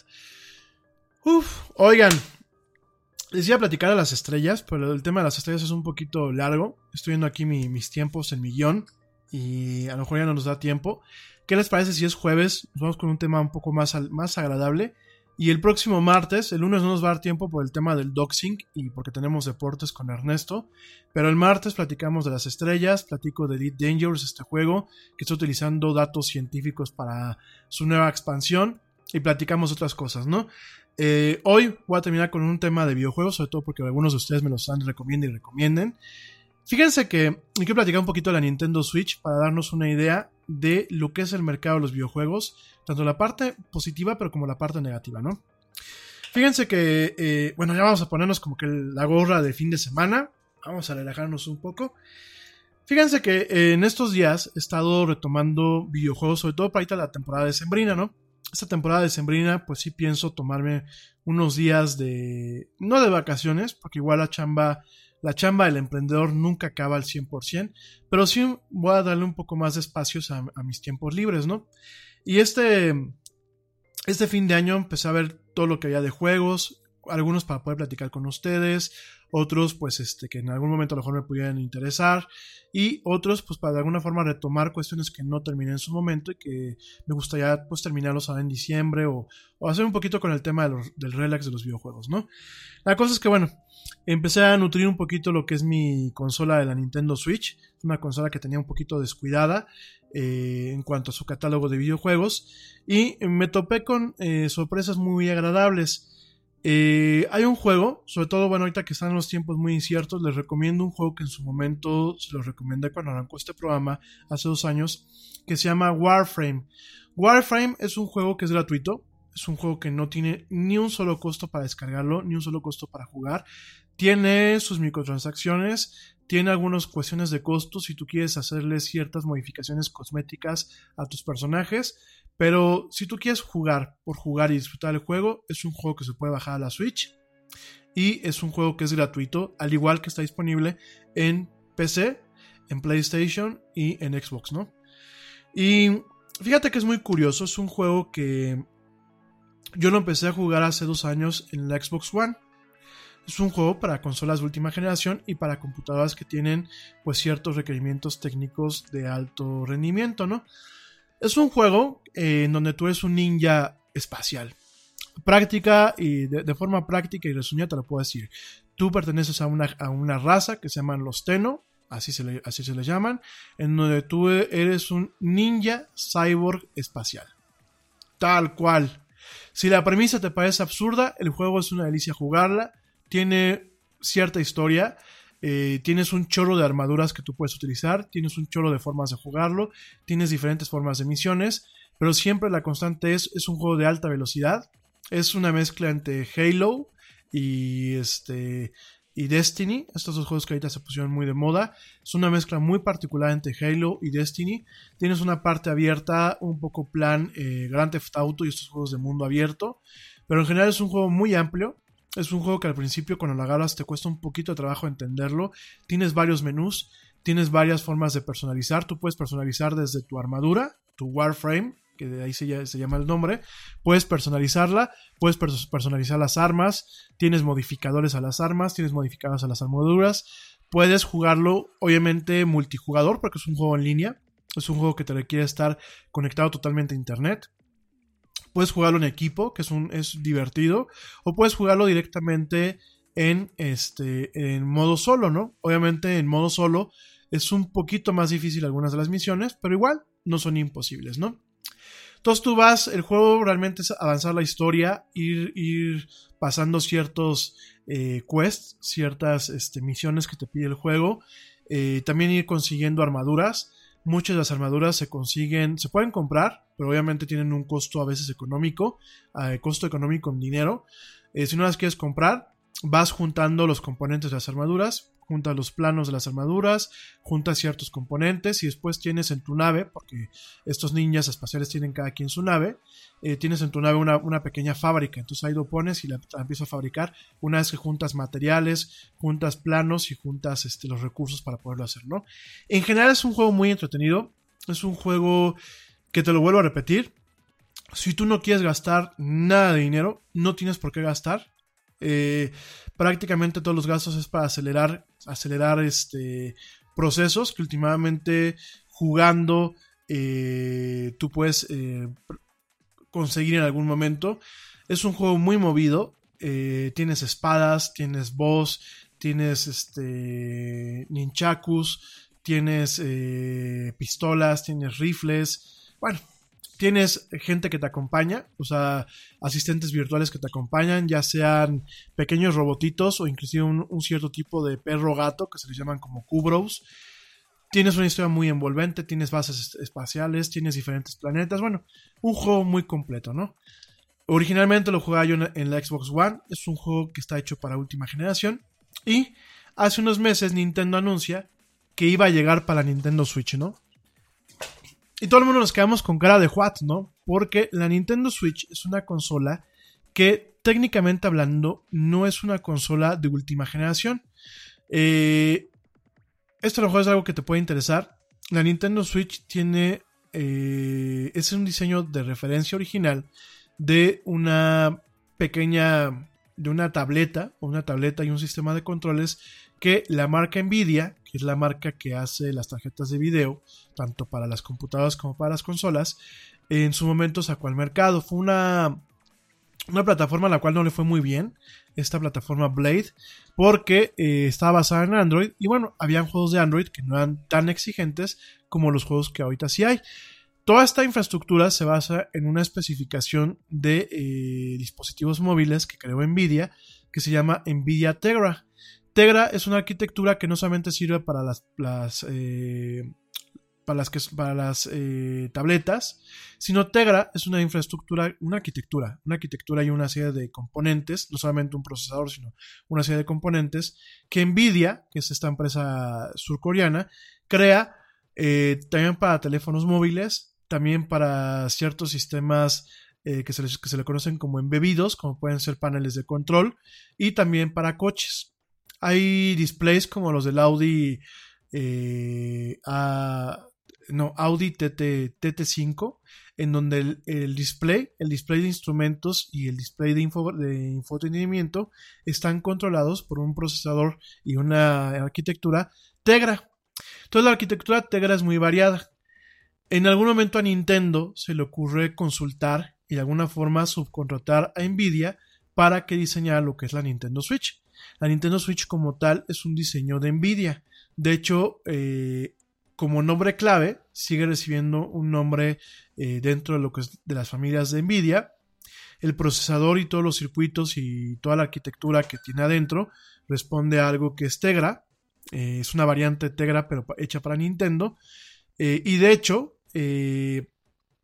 todo lo que es el middleware y las aplicaciones de desarrollo, es decir, lo que yo utilizo como desarrollador para poder hacer los motores que van a hacer, que van, sobre los cuales van a correr mis juegos, llámese Mario Bros, llámese Star Fox, llámese Super Smash Brothers, llámese los diversos juegos, todo eso se le conoce como middleware y herramientas de desarrollo.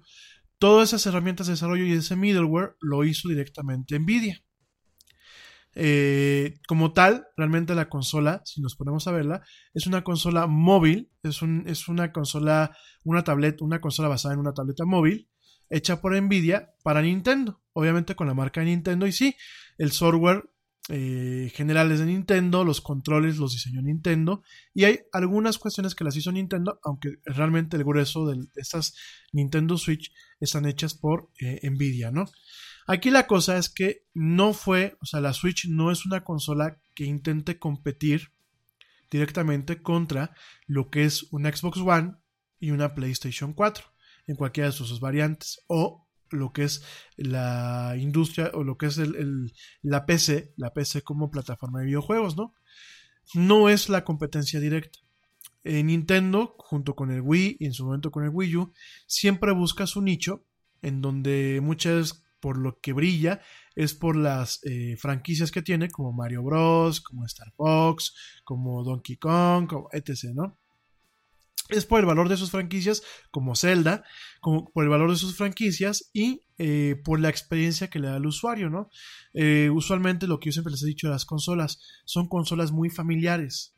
Son consolas para el videojugador que no es hardcore, sino que es casual, que es un alguien que agarra una consola un día y a lo mejor pasan 15 días y no la vuelve a agarrar. Dicho todo esto, es una consola que técnicamente no tiene el punch que tiene una Xbox One o que tiene una PlayStation, ¿no? Entonces, cuando Nintendo avisa hace unos meses de que Warframe llegaba a la Nintendo Switch, pues todo el mundo pusimos cara de what. ¿Por qué? Porque es eh, optimizar, super ultra optimizar un videojuego que corre de forma óptima en una consola de última generación de gran nivel, optimizarla para los recursos técnicos de una consola que eh, en, eh, parte de su funcionalidad es, de una consola móvil. Porque te recuerdo que la Nintendo Switch tiene dos modos, la consola móvil y tiene la consola fija. Entonces es muy curioso, todo el mundo dijimos what, o sea, los que somos pues, biojugadores asiduos, los que somos gamers, dijimos what. Y de alguna forma nos, eh, este Warframe es publicado por una empresa que se llama Digital eh, Extremes. Pero quien hizo la conversión y la optimización se llama Panic Button. Es una empresa en Estados Unidos que ha hecho conversiones como Wolfenstein, eh, que también ya está disponible para la Nintendo Switch, como Dark Souls y como Skyrim, que son juegos de, consolas actuales, de consolas de última generación, que han sido traducidas directamente a lo que es la Nintendo Switch. Y también la de Fortnite, directamente Epic, que es la dueña de Fortnite, eh, acudió a Panic Button para que hiciera la conversión para las plataformas móviles y para la Nintendo Switch, ¿no? Te cuento todo esto porque ahí te va. La cosa es que, bueno, hace un par de semanas, eh, justamente hace dos semanas, sale Warframe para Nintendo Switch, ¿no? Yo podía haber esperado que hubieran recortes en el contenido del videojuego o en cierta funcionalidad. Pues total, que lo bajo, lo bajo a mi Nintendo Switch, lo prendo y ¡ah, por Dios! El juego corre bastante bien. Corre prácticamente en algunos aspectos como en la Xbox que yo tengo, como en el juego que yo tengo en la Xbox. Y para fines, por ejemplo, pues de un chavo ruco como un servidor que luego no tiene buenos reflejos, y para fines de gente que a lo mejor se va incorporando al juego, corre de una forma óptima. ¿Cuáles son las diferencias principales? Que en la Xbox One y en la PlayStation el juego corre a 60 cuadros por segundo. O sea, tú lo ves en, la pantalla y corre súper rápido. En la Nintendo Switch corre a 30 cuadros por segundo. De forma constante, pero es, corre a la mitad. En el caso de la. cuando, está conectado a la base, corre a 920 eh, líneas, no es, eh, no es Full HD, es HD normal. Y cuando lo tienes en la. cuando tienes en el modo. perdónenme, cuando tienes en el modo consola portátil, corre en 720 líneas de forma progresiva a 30 cuadros por segundo, ¿no? Eh, para mí, en muchas cosas se me facilita más jugar con el control de la Xbox. Lo siento más completo. Pero igual el, control de la Nintendo Switch no me parece muy difícil. Una, con la velocidad, con la velocidad de los cuadros por segundo, se compensa un poco que a lo mejor una persona como yo no tenga los eh, reflejos adecuados para el juego, porque me hace falta práctica, eh, en, que, en comparación a una versión de la PC o de las consolas de alto nivel, ¿no? Entonces, para mí en ese sentido está óptimo. Para compensar la caída en la velocidad de los cuadros por segundo, ellos le agregaron lo que es un motion blur, que cuando gira el personaje o en algunos movimientos muy rápidos se ve pues este blur como si fuera de películas. De hecho, 30 cuadros por segundo pues es lo que estamos acostumbrados muchas veces a ver en la televisión. Y salvo una revisión, un, último parche de contenido que se lanza en febrero eh, y con eso lo deja al mismo nivel que todas las versiones de las demás consolas, es lo único que le hace falta al juego ahorita. Todo lo demás está intacto. Entonces, eh, gente que tiene amigo, eh, Nintendo Switch, amigos que tienen Nintendo Switch o que tienen la Xbox One o que tienen la PlayStation, quieren bajar un juego gratuito para entretenerse ahora en diciembre, bajen, se llama Warframe, es como marco de guerra o como eh, cascarón de guerra, ¿no? Pero aquí, yo, te, lo, te lo planteé al principio del programa, obviamente esto nos abre un paradigma, y ahí te va el tema. El juego como tal, al igual que Wolfenstein, que me tocó jugarlo y, la verdad corre súper bien el Wolfenstein en la Nintendo Switch, eh, son juegos que originalmente se crearon eh, con mucho eye candy, que es como con muchos efectos visuales y con muchas cosas padres para las consolas de última, de última generación. Y para computadoras que tienen la, capacidad de correr estos juegos en la máxima resolución posible, con todos los efectos de iluminación, de sombras, etc. ¿no?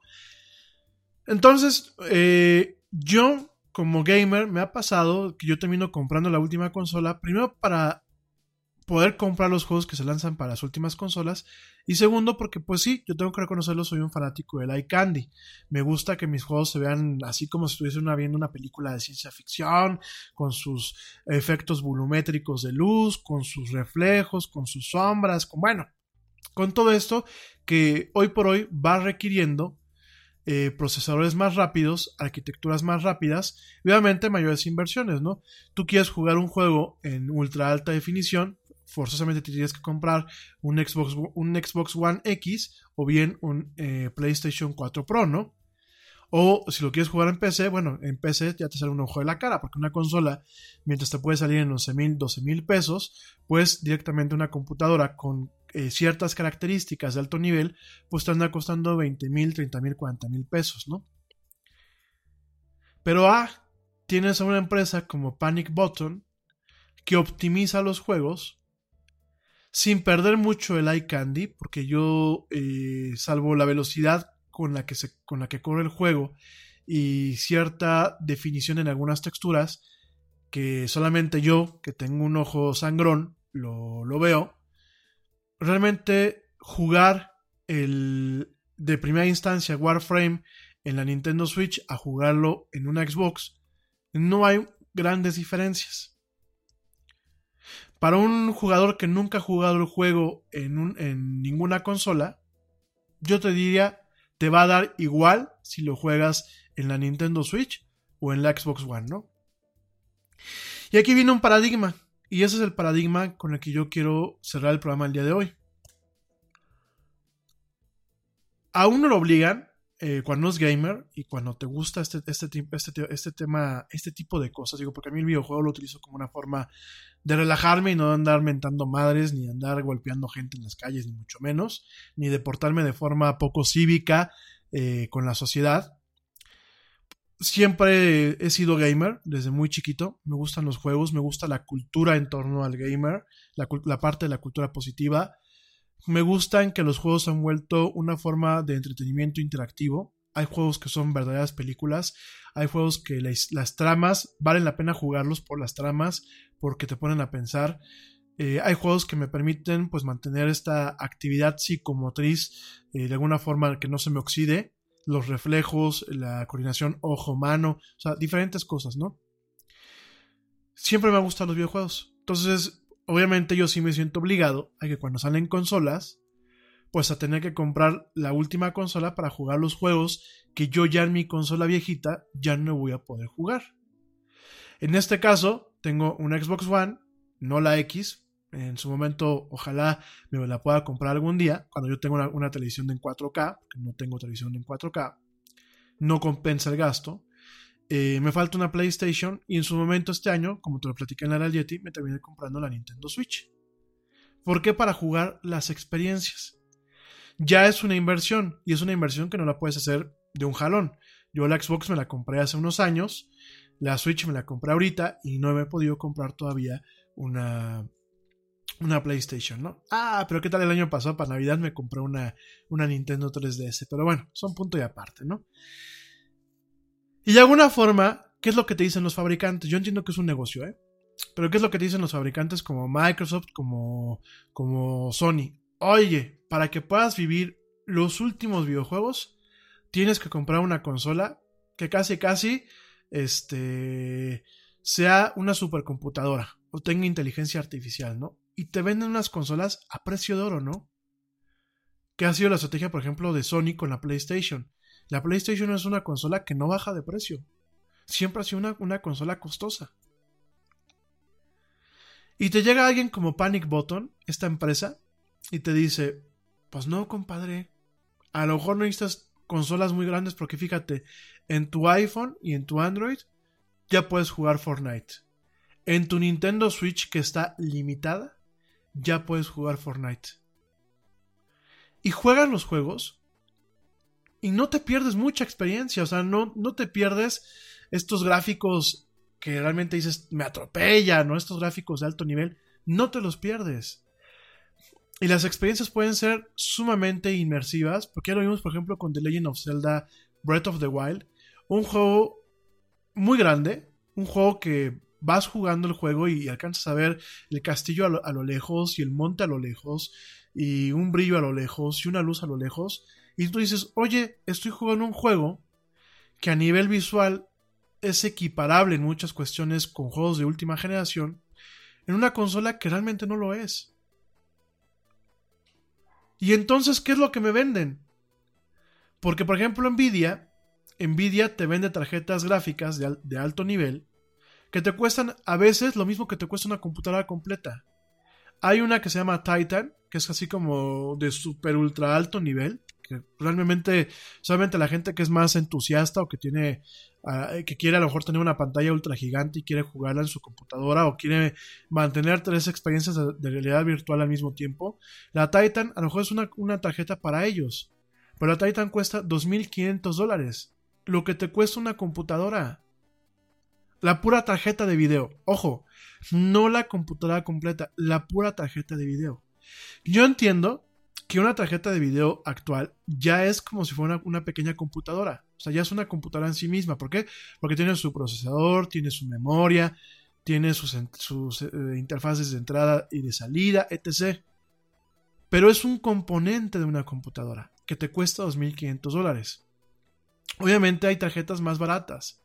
Pero lo que te dicen los fabricantes como Microsoft y, no solamente Microsoft, Microsoft con su consola, sino Microsoft con sus interfaces de desarrollo, porque Micro- Microsoft tiene una serie de interfaces que se le conocen como DirectX o DirectX en inglés. Son interfaces de programación que permiten controlar, por ejemplo, lo que es un dispositivo como una tarjeta de video o una, un- una consola como la Xbox One para poder mostrar videojuegos. Son una serie de, interfaces que tiene Microsoft que se llama DirectX, ¿no? Entonces, ¿qué es lo que te dice Microsoft? Ay, mira, ahora ya vas a poder hacer con, con esta nueva interfase que voy a sacar, DirectX eh, versión 12.1.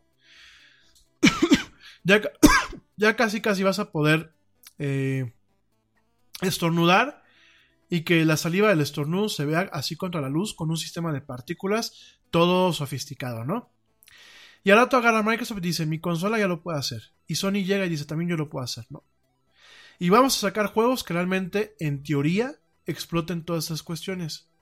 Y te das cuenta que salen estas empresas y te dicen, no papá, pues mira, como la Nintendo Switch es un nicho de mercado, pero que es un nicho de mercado que deja mucho dinero y que es muy amplio, yo voy a poder generar una portabilidad de estos juegos para esta, para esta consola. O como los teléfonos móviles se han vuelto muy populares, yo voy a poder generar un- una versión para esos teléfonos móviles. Y cuando tú la ves, a simple ojo, sin un ojo experto, sin, sin un ojo de alguien casual o alguien que juega los juegos por, por jugarlos, no tanto por los gráficos, puta, terminas diciendo, oye, ¿para qué me compré una Xbox si la PlayStation, que así la, la, la, la Nintendo Switch puede jugar los juegos prácticamente al mismo nivel y me ahorro una, y me una lana. Y aparte tengo una consola que puedo empezar a jugar en mi casa, sacarla de su base y seguirla jugando en otras partes, ¿no? Y aquí es el paradigma. Realmente los teléfonos móviles, las tablets y la Nintendo Switch están, están haciendo ver muy mal a lo que es la industria de los videojuegos. Porque no han habido cambios netamente revolucionarios. No es de que yo ya veo un juego y diga, güey, estoy jugando como si realmente fuera una película. Todavía existe este término que se le conoce como Uncanny Valley.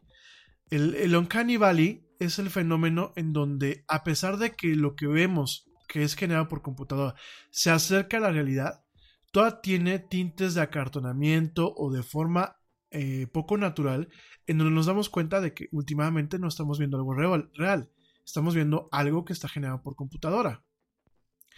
Entonces, eh, a pesar de todo esto, no han habido cambios revolucionarios. Sí, han mejorado los gráficos. Sí, hoy en día puedes jugar juegos en donde pueden estar 20 almas conectadas en un mismo lugar y tiene mucho mérito porque a lo mejor eso hace dos décadas no soñábamos con eso. Sí, tenemos juegos que ahora no solamente con eh, buenos gráficos, sino con sonido surround y ahora con este nuevo estándar Dolby Atmos, que es un, un sonido netamente atmosférico, pues sí, Sí, tenemos un tema de la realidad virtual, pero me da la idea que estamos jugando un poco como al tema de los recursos energéticos, ¿no? En vez de optimizar para sacarle el máximo jugo a una eh, plataforma o a una arquitectura en el tema computacional, ah, no. Como me da flojera optimizar mi código, y yo quiero que cuando saque mi sable de luz, el reflejo del sable se vea directamente en una pared. Y como realmente me da flojera optimizar el código, le voy a decir a Nvidia que saque nuevas tarjetas de video que soporten exclusivamente en hardware esa función. Que yo nada más al momento de que programa le diga al sistema, muestra reflejo de luz de mi espadita en las, en las superficies con textura. O shaders, que en vez de que yo los optimice, acuérdense lo, lo que les platiqué que era un shader. Una cosa es la textura, que puede ser eh, una textura metálica, y el shader es un material.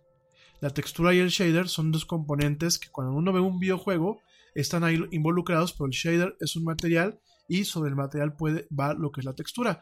El shader define si, define si la textura metálica realmente tiene un brillo como de espejo o tiene un brillo como de metal pulido o reacciona de cierta forma cuando la atraviesa eh, un, arma, ¿no? Los shaders hoy en día no solamente son materiales eh, visuales, sino son materiales programados. Y muchos shader inclusive tiene cierta programación de físicos. Es decir, si yo le pego a una pared en donde su shader eh, responde a, a, una programación que en ladrillos, cuando yo le pego a la pared, ese, esa pared se va a romper de una forma que está programada por el simple hecho de tener ese shader aplicado ahí, sin importar qué tipo de textura tenga. A lo mejor puede ser una, pared que sea como cristal, pero yo le pego y se va a romper como si fuera una pared con el shader de eh, ladrillo, ¿no? Aunque la textura sea, sea, cristal, ¿no?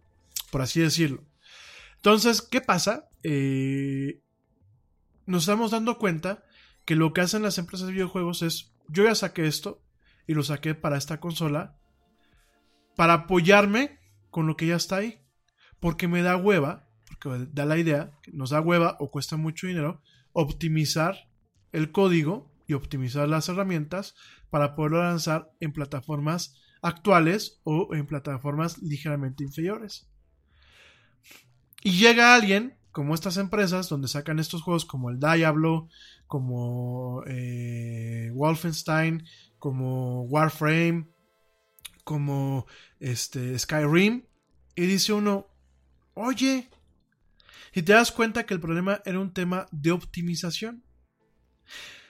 Y todo esto va sujeto a todos estos escándalos recientes con juegos que se lanzan al mercado también y que parece ser que les hacía falta pues un, un, poquito más de tiempo en el horno. Por ejemplo, este juego que se llama Fallout 76, que es este juego de la serie Fallout de juegos postapocalípticos, que son una especie entre aventura, acción y juego de rol se lanza esta versión de Fallout 76 que ya te platicaba hace unas emisiones y que creen es una de las series que ha tenido muchísimos problemas porque tiene muchos errores. Tiene errores de desconexión, tiene errores donde se pierden inventarios, donde directamente hay errores gráficos, o sea, es un juego que parece que no pasó por una prueba beta adecuada para quitarle todos los errores, ¿no? Entonces ya estás pagando un juego que, por ejemplo, aquí en México cuesta en ocasiones entre 1300 y 2000 pesos. Ya es un juego caro, al igual que en Estados Unidos, de 60 a 100 dólares, que es lo que te cuestan los juegos. Ya son inversiones caras, o sea, ya es algo costoso. Ya es un juego que ya lo compraste, no está bien optimizado y aparte te das cuenta que a lo mejor te obligó a comprar una consola de última generación cuando de pronto la ves en la Switch y te das cuenta que ese juego podía haber sido optimizado y haberlo podido jugar en tu PlayStation 3 o en tu Xbox 360. ¿Por qué? ¿Por qué no? Y yo entiendo que son negocios, gente. Yo no me pongo al capitalismo siempre se los he dicho, ni me pongo al, neoliberalismo, como lo platicamos en su momento esta semana, que era el tema del neoliberalismo económico. No me opongo a que las empresas hagan dinero. Pero carajo, una cosa es hacer dinero y otra cosa es pues darle un par de zapes al, al cliente y no hacer que su inversión realmente valga lo que está pagando por una consola o por un software para esa consola. Antes uno compraba un Nintendo y un Super Nintendo Y a lo mejor en un 90% de los casos decías, bueno, pues órale, ¿no? Comprabas un cartucho y dentro de lo que cabe tenías una inversión relativamente garantizada porque a lo mejor el cartucho te daba flojera, a lo mejor el juego al final del día te daba flojera, pero muchos de los juegos pues no tenían ningún problema o los problemas estaban muy, muy bien escondidos porque los diseñadores hacían una chamba de realmente depurar sus códigos. Hoy, con el advenimiento de las consolas conectadas, pues yo creo que a las empresas se les hace muy fácil decir, ay, mira, yo ya lo lancé, si tiene errores, lo, actualizo. ¿Y qué nos pasa muchas veces?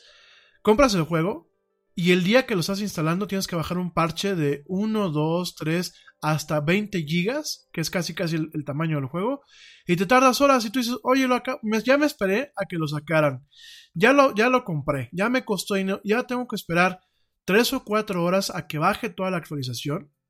Y eso es aquí en México que todavía somos virtuosos en que nuestros servicios no tienen tope. Porque en Estados Unidos y en Europa hay servicios que te dicen, papacito, te, consumiste 10 gigas en tu internet de casa, hasta aquí llegaste. O te consumiste 500 gigas, hasta aquí llegaste.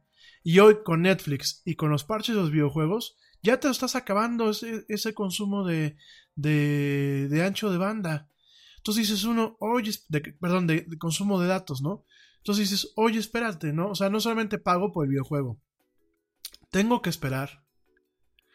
Eh, me pueden cobrar dinero en mi internet fijo. Y además de todo eso, lo sacan para la Nintendo Switch, que es más económica, es portátil. Y no pierdo funcionalidad. Ni pierdo mucho iCandy. ¿Y sabes qué? Y digo, papás, escuchen bien esto porque ustedes pagan los platos, eh, los platos rotos en este aspecto, ¿no? Escuchen para que entiendan. Y no piensen que muchas veces es un capricho del niño de, oye papá, cómprame un PlayStation. Pues si es que el juego que a lo mejor le gusta, pues no está para, para su consola, a pesar de que tú lo veas y digas, pues es que yo las veo igual. Yo veo igual tus juegos de la 360, los veo igual que la de la Xbox X, ¿no? Este, de la Xbox One, perdón. Aquí la cosa es, sí, hemos permitido abusos por parte de estas empresas porque no hemos sabido votar con nuestras carteras. ¿Cuánta gente paga las preventas de los videojuegos? Ay, el Yeti. Ya no, pero antes lo hacía. ¿Cuánta gente eh, compra la versión, por ejemplo, yo compré Destiny para la 360 y cuando compré la Xbox One terminé comprando la versión para Xbox One y saben que era lo mismo exactamente. O sea, sí hay ciertos detalles como el level of detail, como el tema de lo que alcanzas a ver hasta el fondo, pero a ver, para un juego en donde estás disparando todo el tiempo, tampoco tampoco pasa nada si pierdes ciertos detalles. Mientras tengas enfrente al monito al que le tienes que pegar, con eso basta. Entonces creo que como clientes hemos sido tontos, como consumidores no hemos realmente opinado con, nuestros, con nuestras carteras. Y hacemos que empresas como Microsoft, como Sony, como e e Electronic Arts, como Square Enix, como Bethesda, que son los fabricantes de las consolas y los fabricantes de los videojuegos, hagan con nuestra cartera lo que se les da la gana. Y no solamente eso, nos den videojuegos que al final del día necesitan una serie de parches interminables. ¿Por qué? porque por sus prisas, por cumplir con ciertas metas de mercado, sacan los juegos muchas veces sin terminar.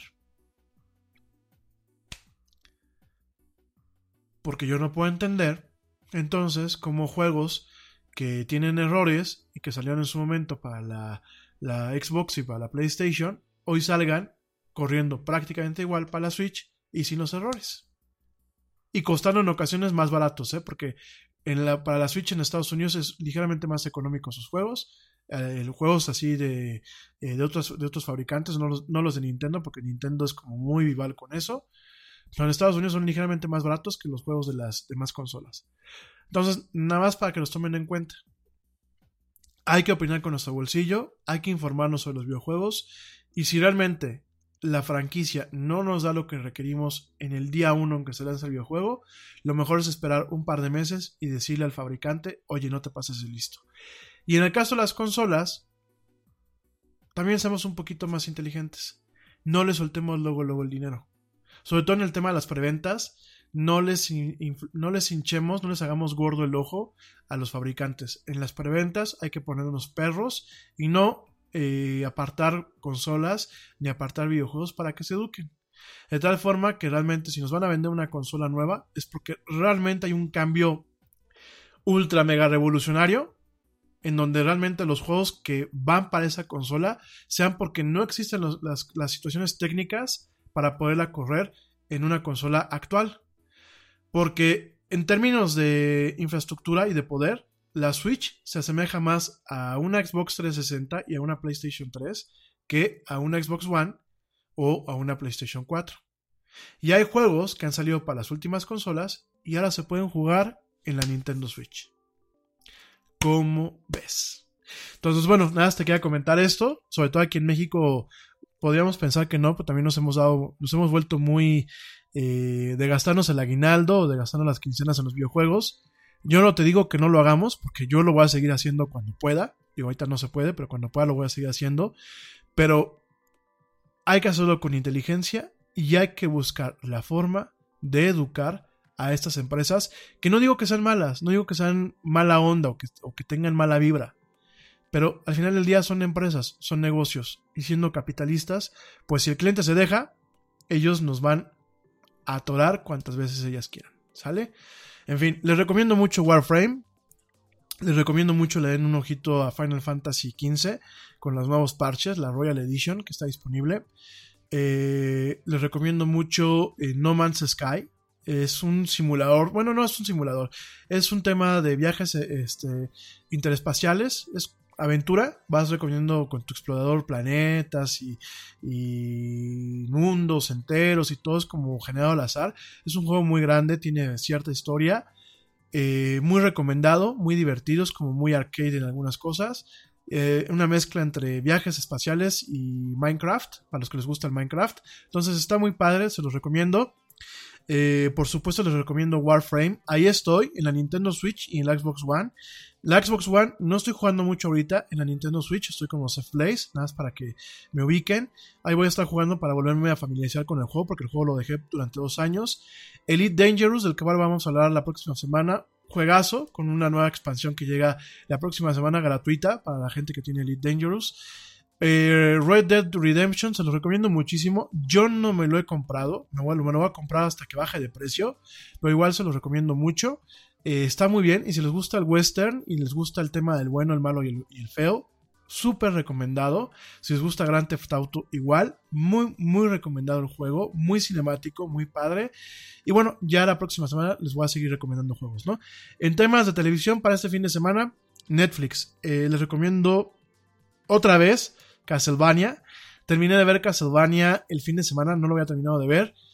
Termina un poco flojo, porque obviamente viene una tercera temporada, pero me encantó. Y el doblaje latinoamericano, perdónenme que me ufane de lo que está hecho en México y está bien hecho en México, pero de verdad, unas actuaciones de primer nivel.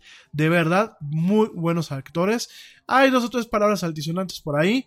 Hay mucho gore. Es una, serie de anime que no recomiendo verla a los peques si no están acompañados de sus papás. Pero es una excelente eh, animación. Yo estoy esperando la tercera, la tercera temporada. en animación un poquito más para toda la familia está eh, Los Siete Pecados Capitales de Seven Deadly Sins, la segunda temporada. Muy recomendada. Yo me divertí mucho con la primera. De hecho, la estoy volviendo a ver. Estoy esperando ver la segunda temporada. El doblaje latinoamericano también muy bueno. Y en animación también les recomiendo Ricky Morty. Eso sí, en inglés. En inglés para que puedan pescar los chistes y porque realmente el doblaje en eh, latinoamericano no está tan bien, en mi muy humilde opinión. Pero Ricky Morty ya está la tercera temporada. Me enteré esta semana que ya estaba, no me había enterado. Ya está la tercera temporada de Ricky Morty. De verdad, véanla. O sea, es una serie que es eh, rescata lo mejor de Futurama, lo mejor de los Simpsons y lo mezcla con todos los clichés de sci-fi y un poquito de Volver al Futuro. De verdad es una serie muy divertida. No es para niños, esta sí no la recomiendo ni que la vean con los papás. Es una serie que no es para niños, pero es muy, muy, muy divertida. Rick and Morty. Ya la próxima semana les sigo diciendo más series, pero de momento les recomiendo estas series. En el caso de series un poco no animadas y un poco más formal y más formales, Apaches, Apaches es una serie de, de A3 Media, buenísima. De verdad, me encantó Apaches. Eh, también les recomiendo eh, La Casa de Papel, por si no lo han visto. Y... Eh, ¿Qué otra serie les iba a recomendar así de, de vista? Ah, y la de Diablero. La de Diablero también se la recomiendo. Se ve que va a estar muy divertida. Entonces, nada más para que no la pierdan de vista. Eh, ya la próxima semana, bueno, seguimos platicando de juegos, seguimos platicando de películas. Y como ya se va acercando diciembre, bueno, ya diciembre navideño, porque ya estamos en diciembre, eh, seguramente en las semanas iremos bajando un poquito el ritmo de temas así más, más serios y más del Yeti. Vamos a estar platicando de videojuegos, de películas, eh, de cultura popular. Entonces, bueno, para que no se pierdan los, las siguientes emisiones de la era del Yeti. Chicos, 9 y, 9 y 20, ya me extendí dos horas y cachito de programa. Ya los dejo. Espero que tengan un excelente jueves. Eh, que descansen. Aquella gente que me está escuchando en vivo, pues espero que ya estén o en la fiesta o en casita viendo tele, cenando, estando a gusto. Si están trabajando todavía, pues espero que terminen pronto. Si van manejando, no se desesperen. Tráfico muy pesado, pero bueno, ya saben que es el tráfico navideño. Manejen con cuidado, sobre todo en estas fechas, pues eh, los ramalazos están a la orden del día. Manejen con cuidado, hagan sus compras con tiempo, hagan sus compras de forma inteligente, disfruten este fin de semana, pásenselo excelente, pásenselo increíble. Gente que me escuchan en el podcast, pues igual espero que tengan un excelente día, un excelente eh, y productivo día lleno de éxitos y dichas. Y bueno, en general, espero que se la pasen muy bien. Pórtense mal, cuídense bien. Los peques, eh, Abraham y Aarón, Ustedes pórtense bien y cuídense bien. Ustedes no tienen permiso de portarse mal. A la demás gente, por favor, pórtense mal y cuídense bien. Pásenla increíble. Yo soy Rami Loaiza. Esto fue La Era del Yeti. Te espero el próximo lunes en punto de las 7 pm, hora de México, en el programa en vivo y en el, en el podcast. Bueno, pues acuérdense que estamos saliendo de lunes a jueves, el podcast de La Era del Yeti en las diversas plataformas. Gracias por escucharme. Gracias a todos. Les mando un fuerte abrazo. Y como dice el tío Yeti, vámonos. Porque ya nos vieron. Nos escuchamos el próximo lunes.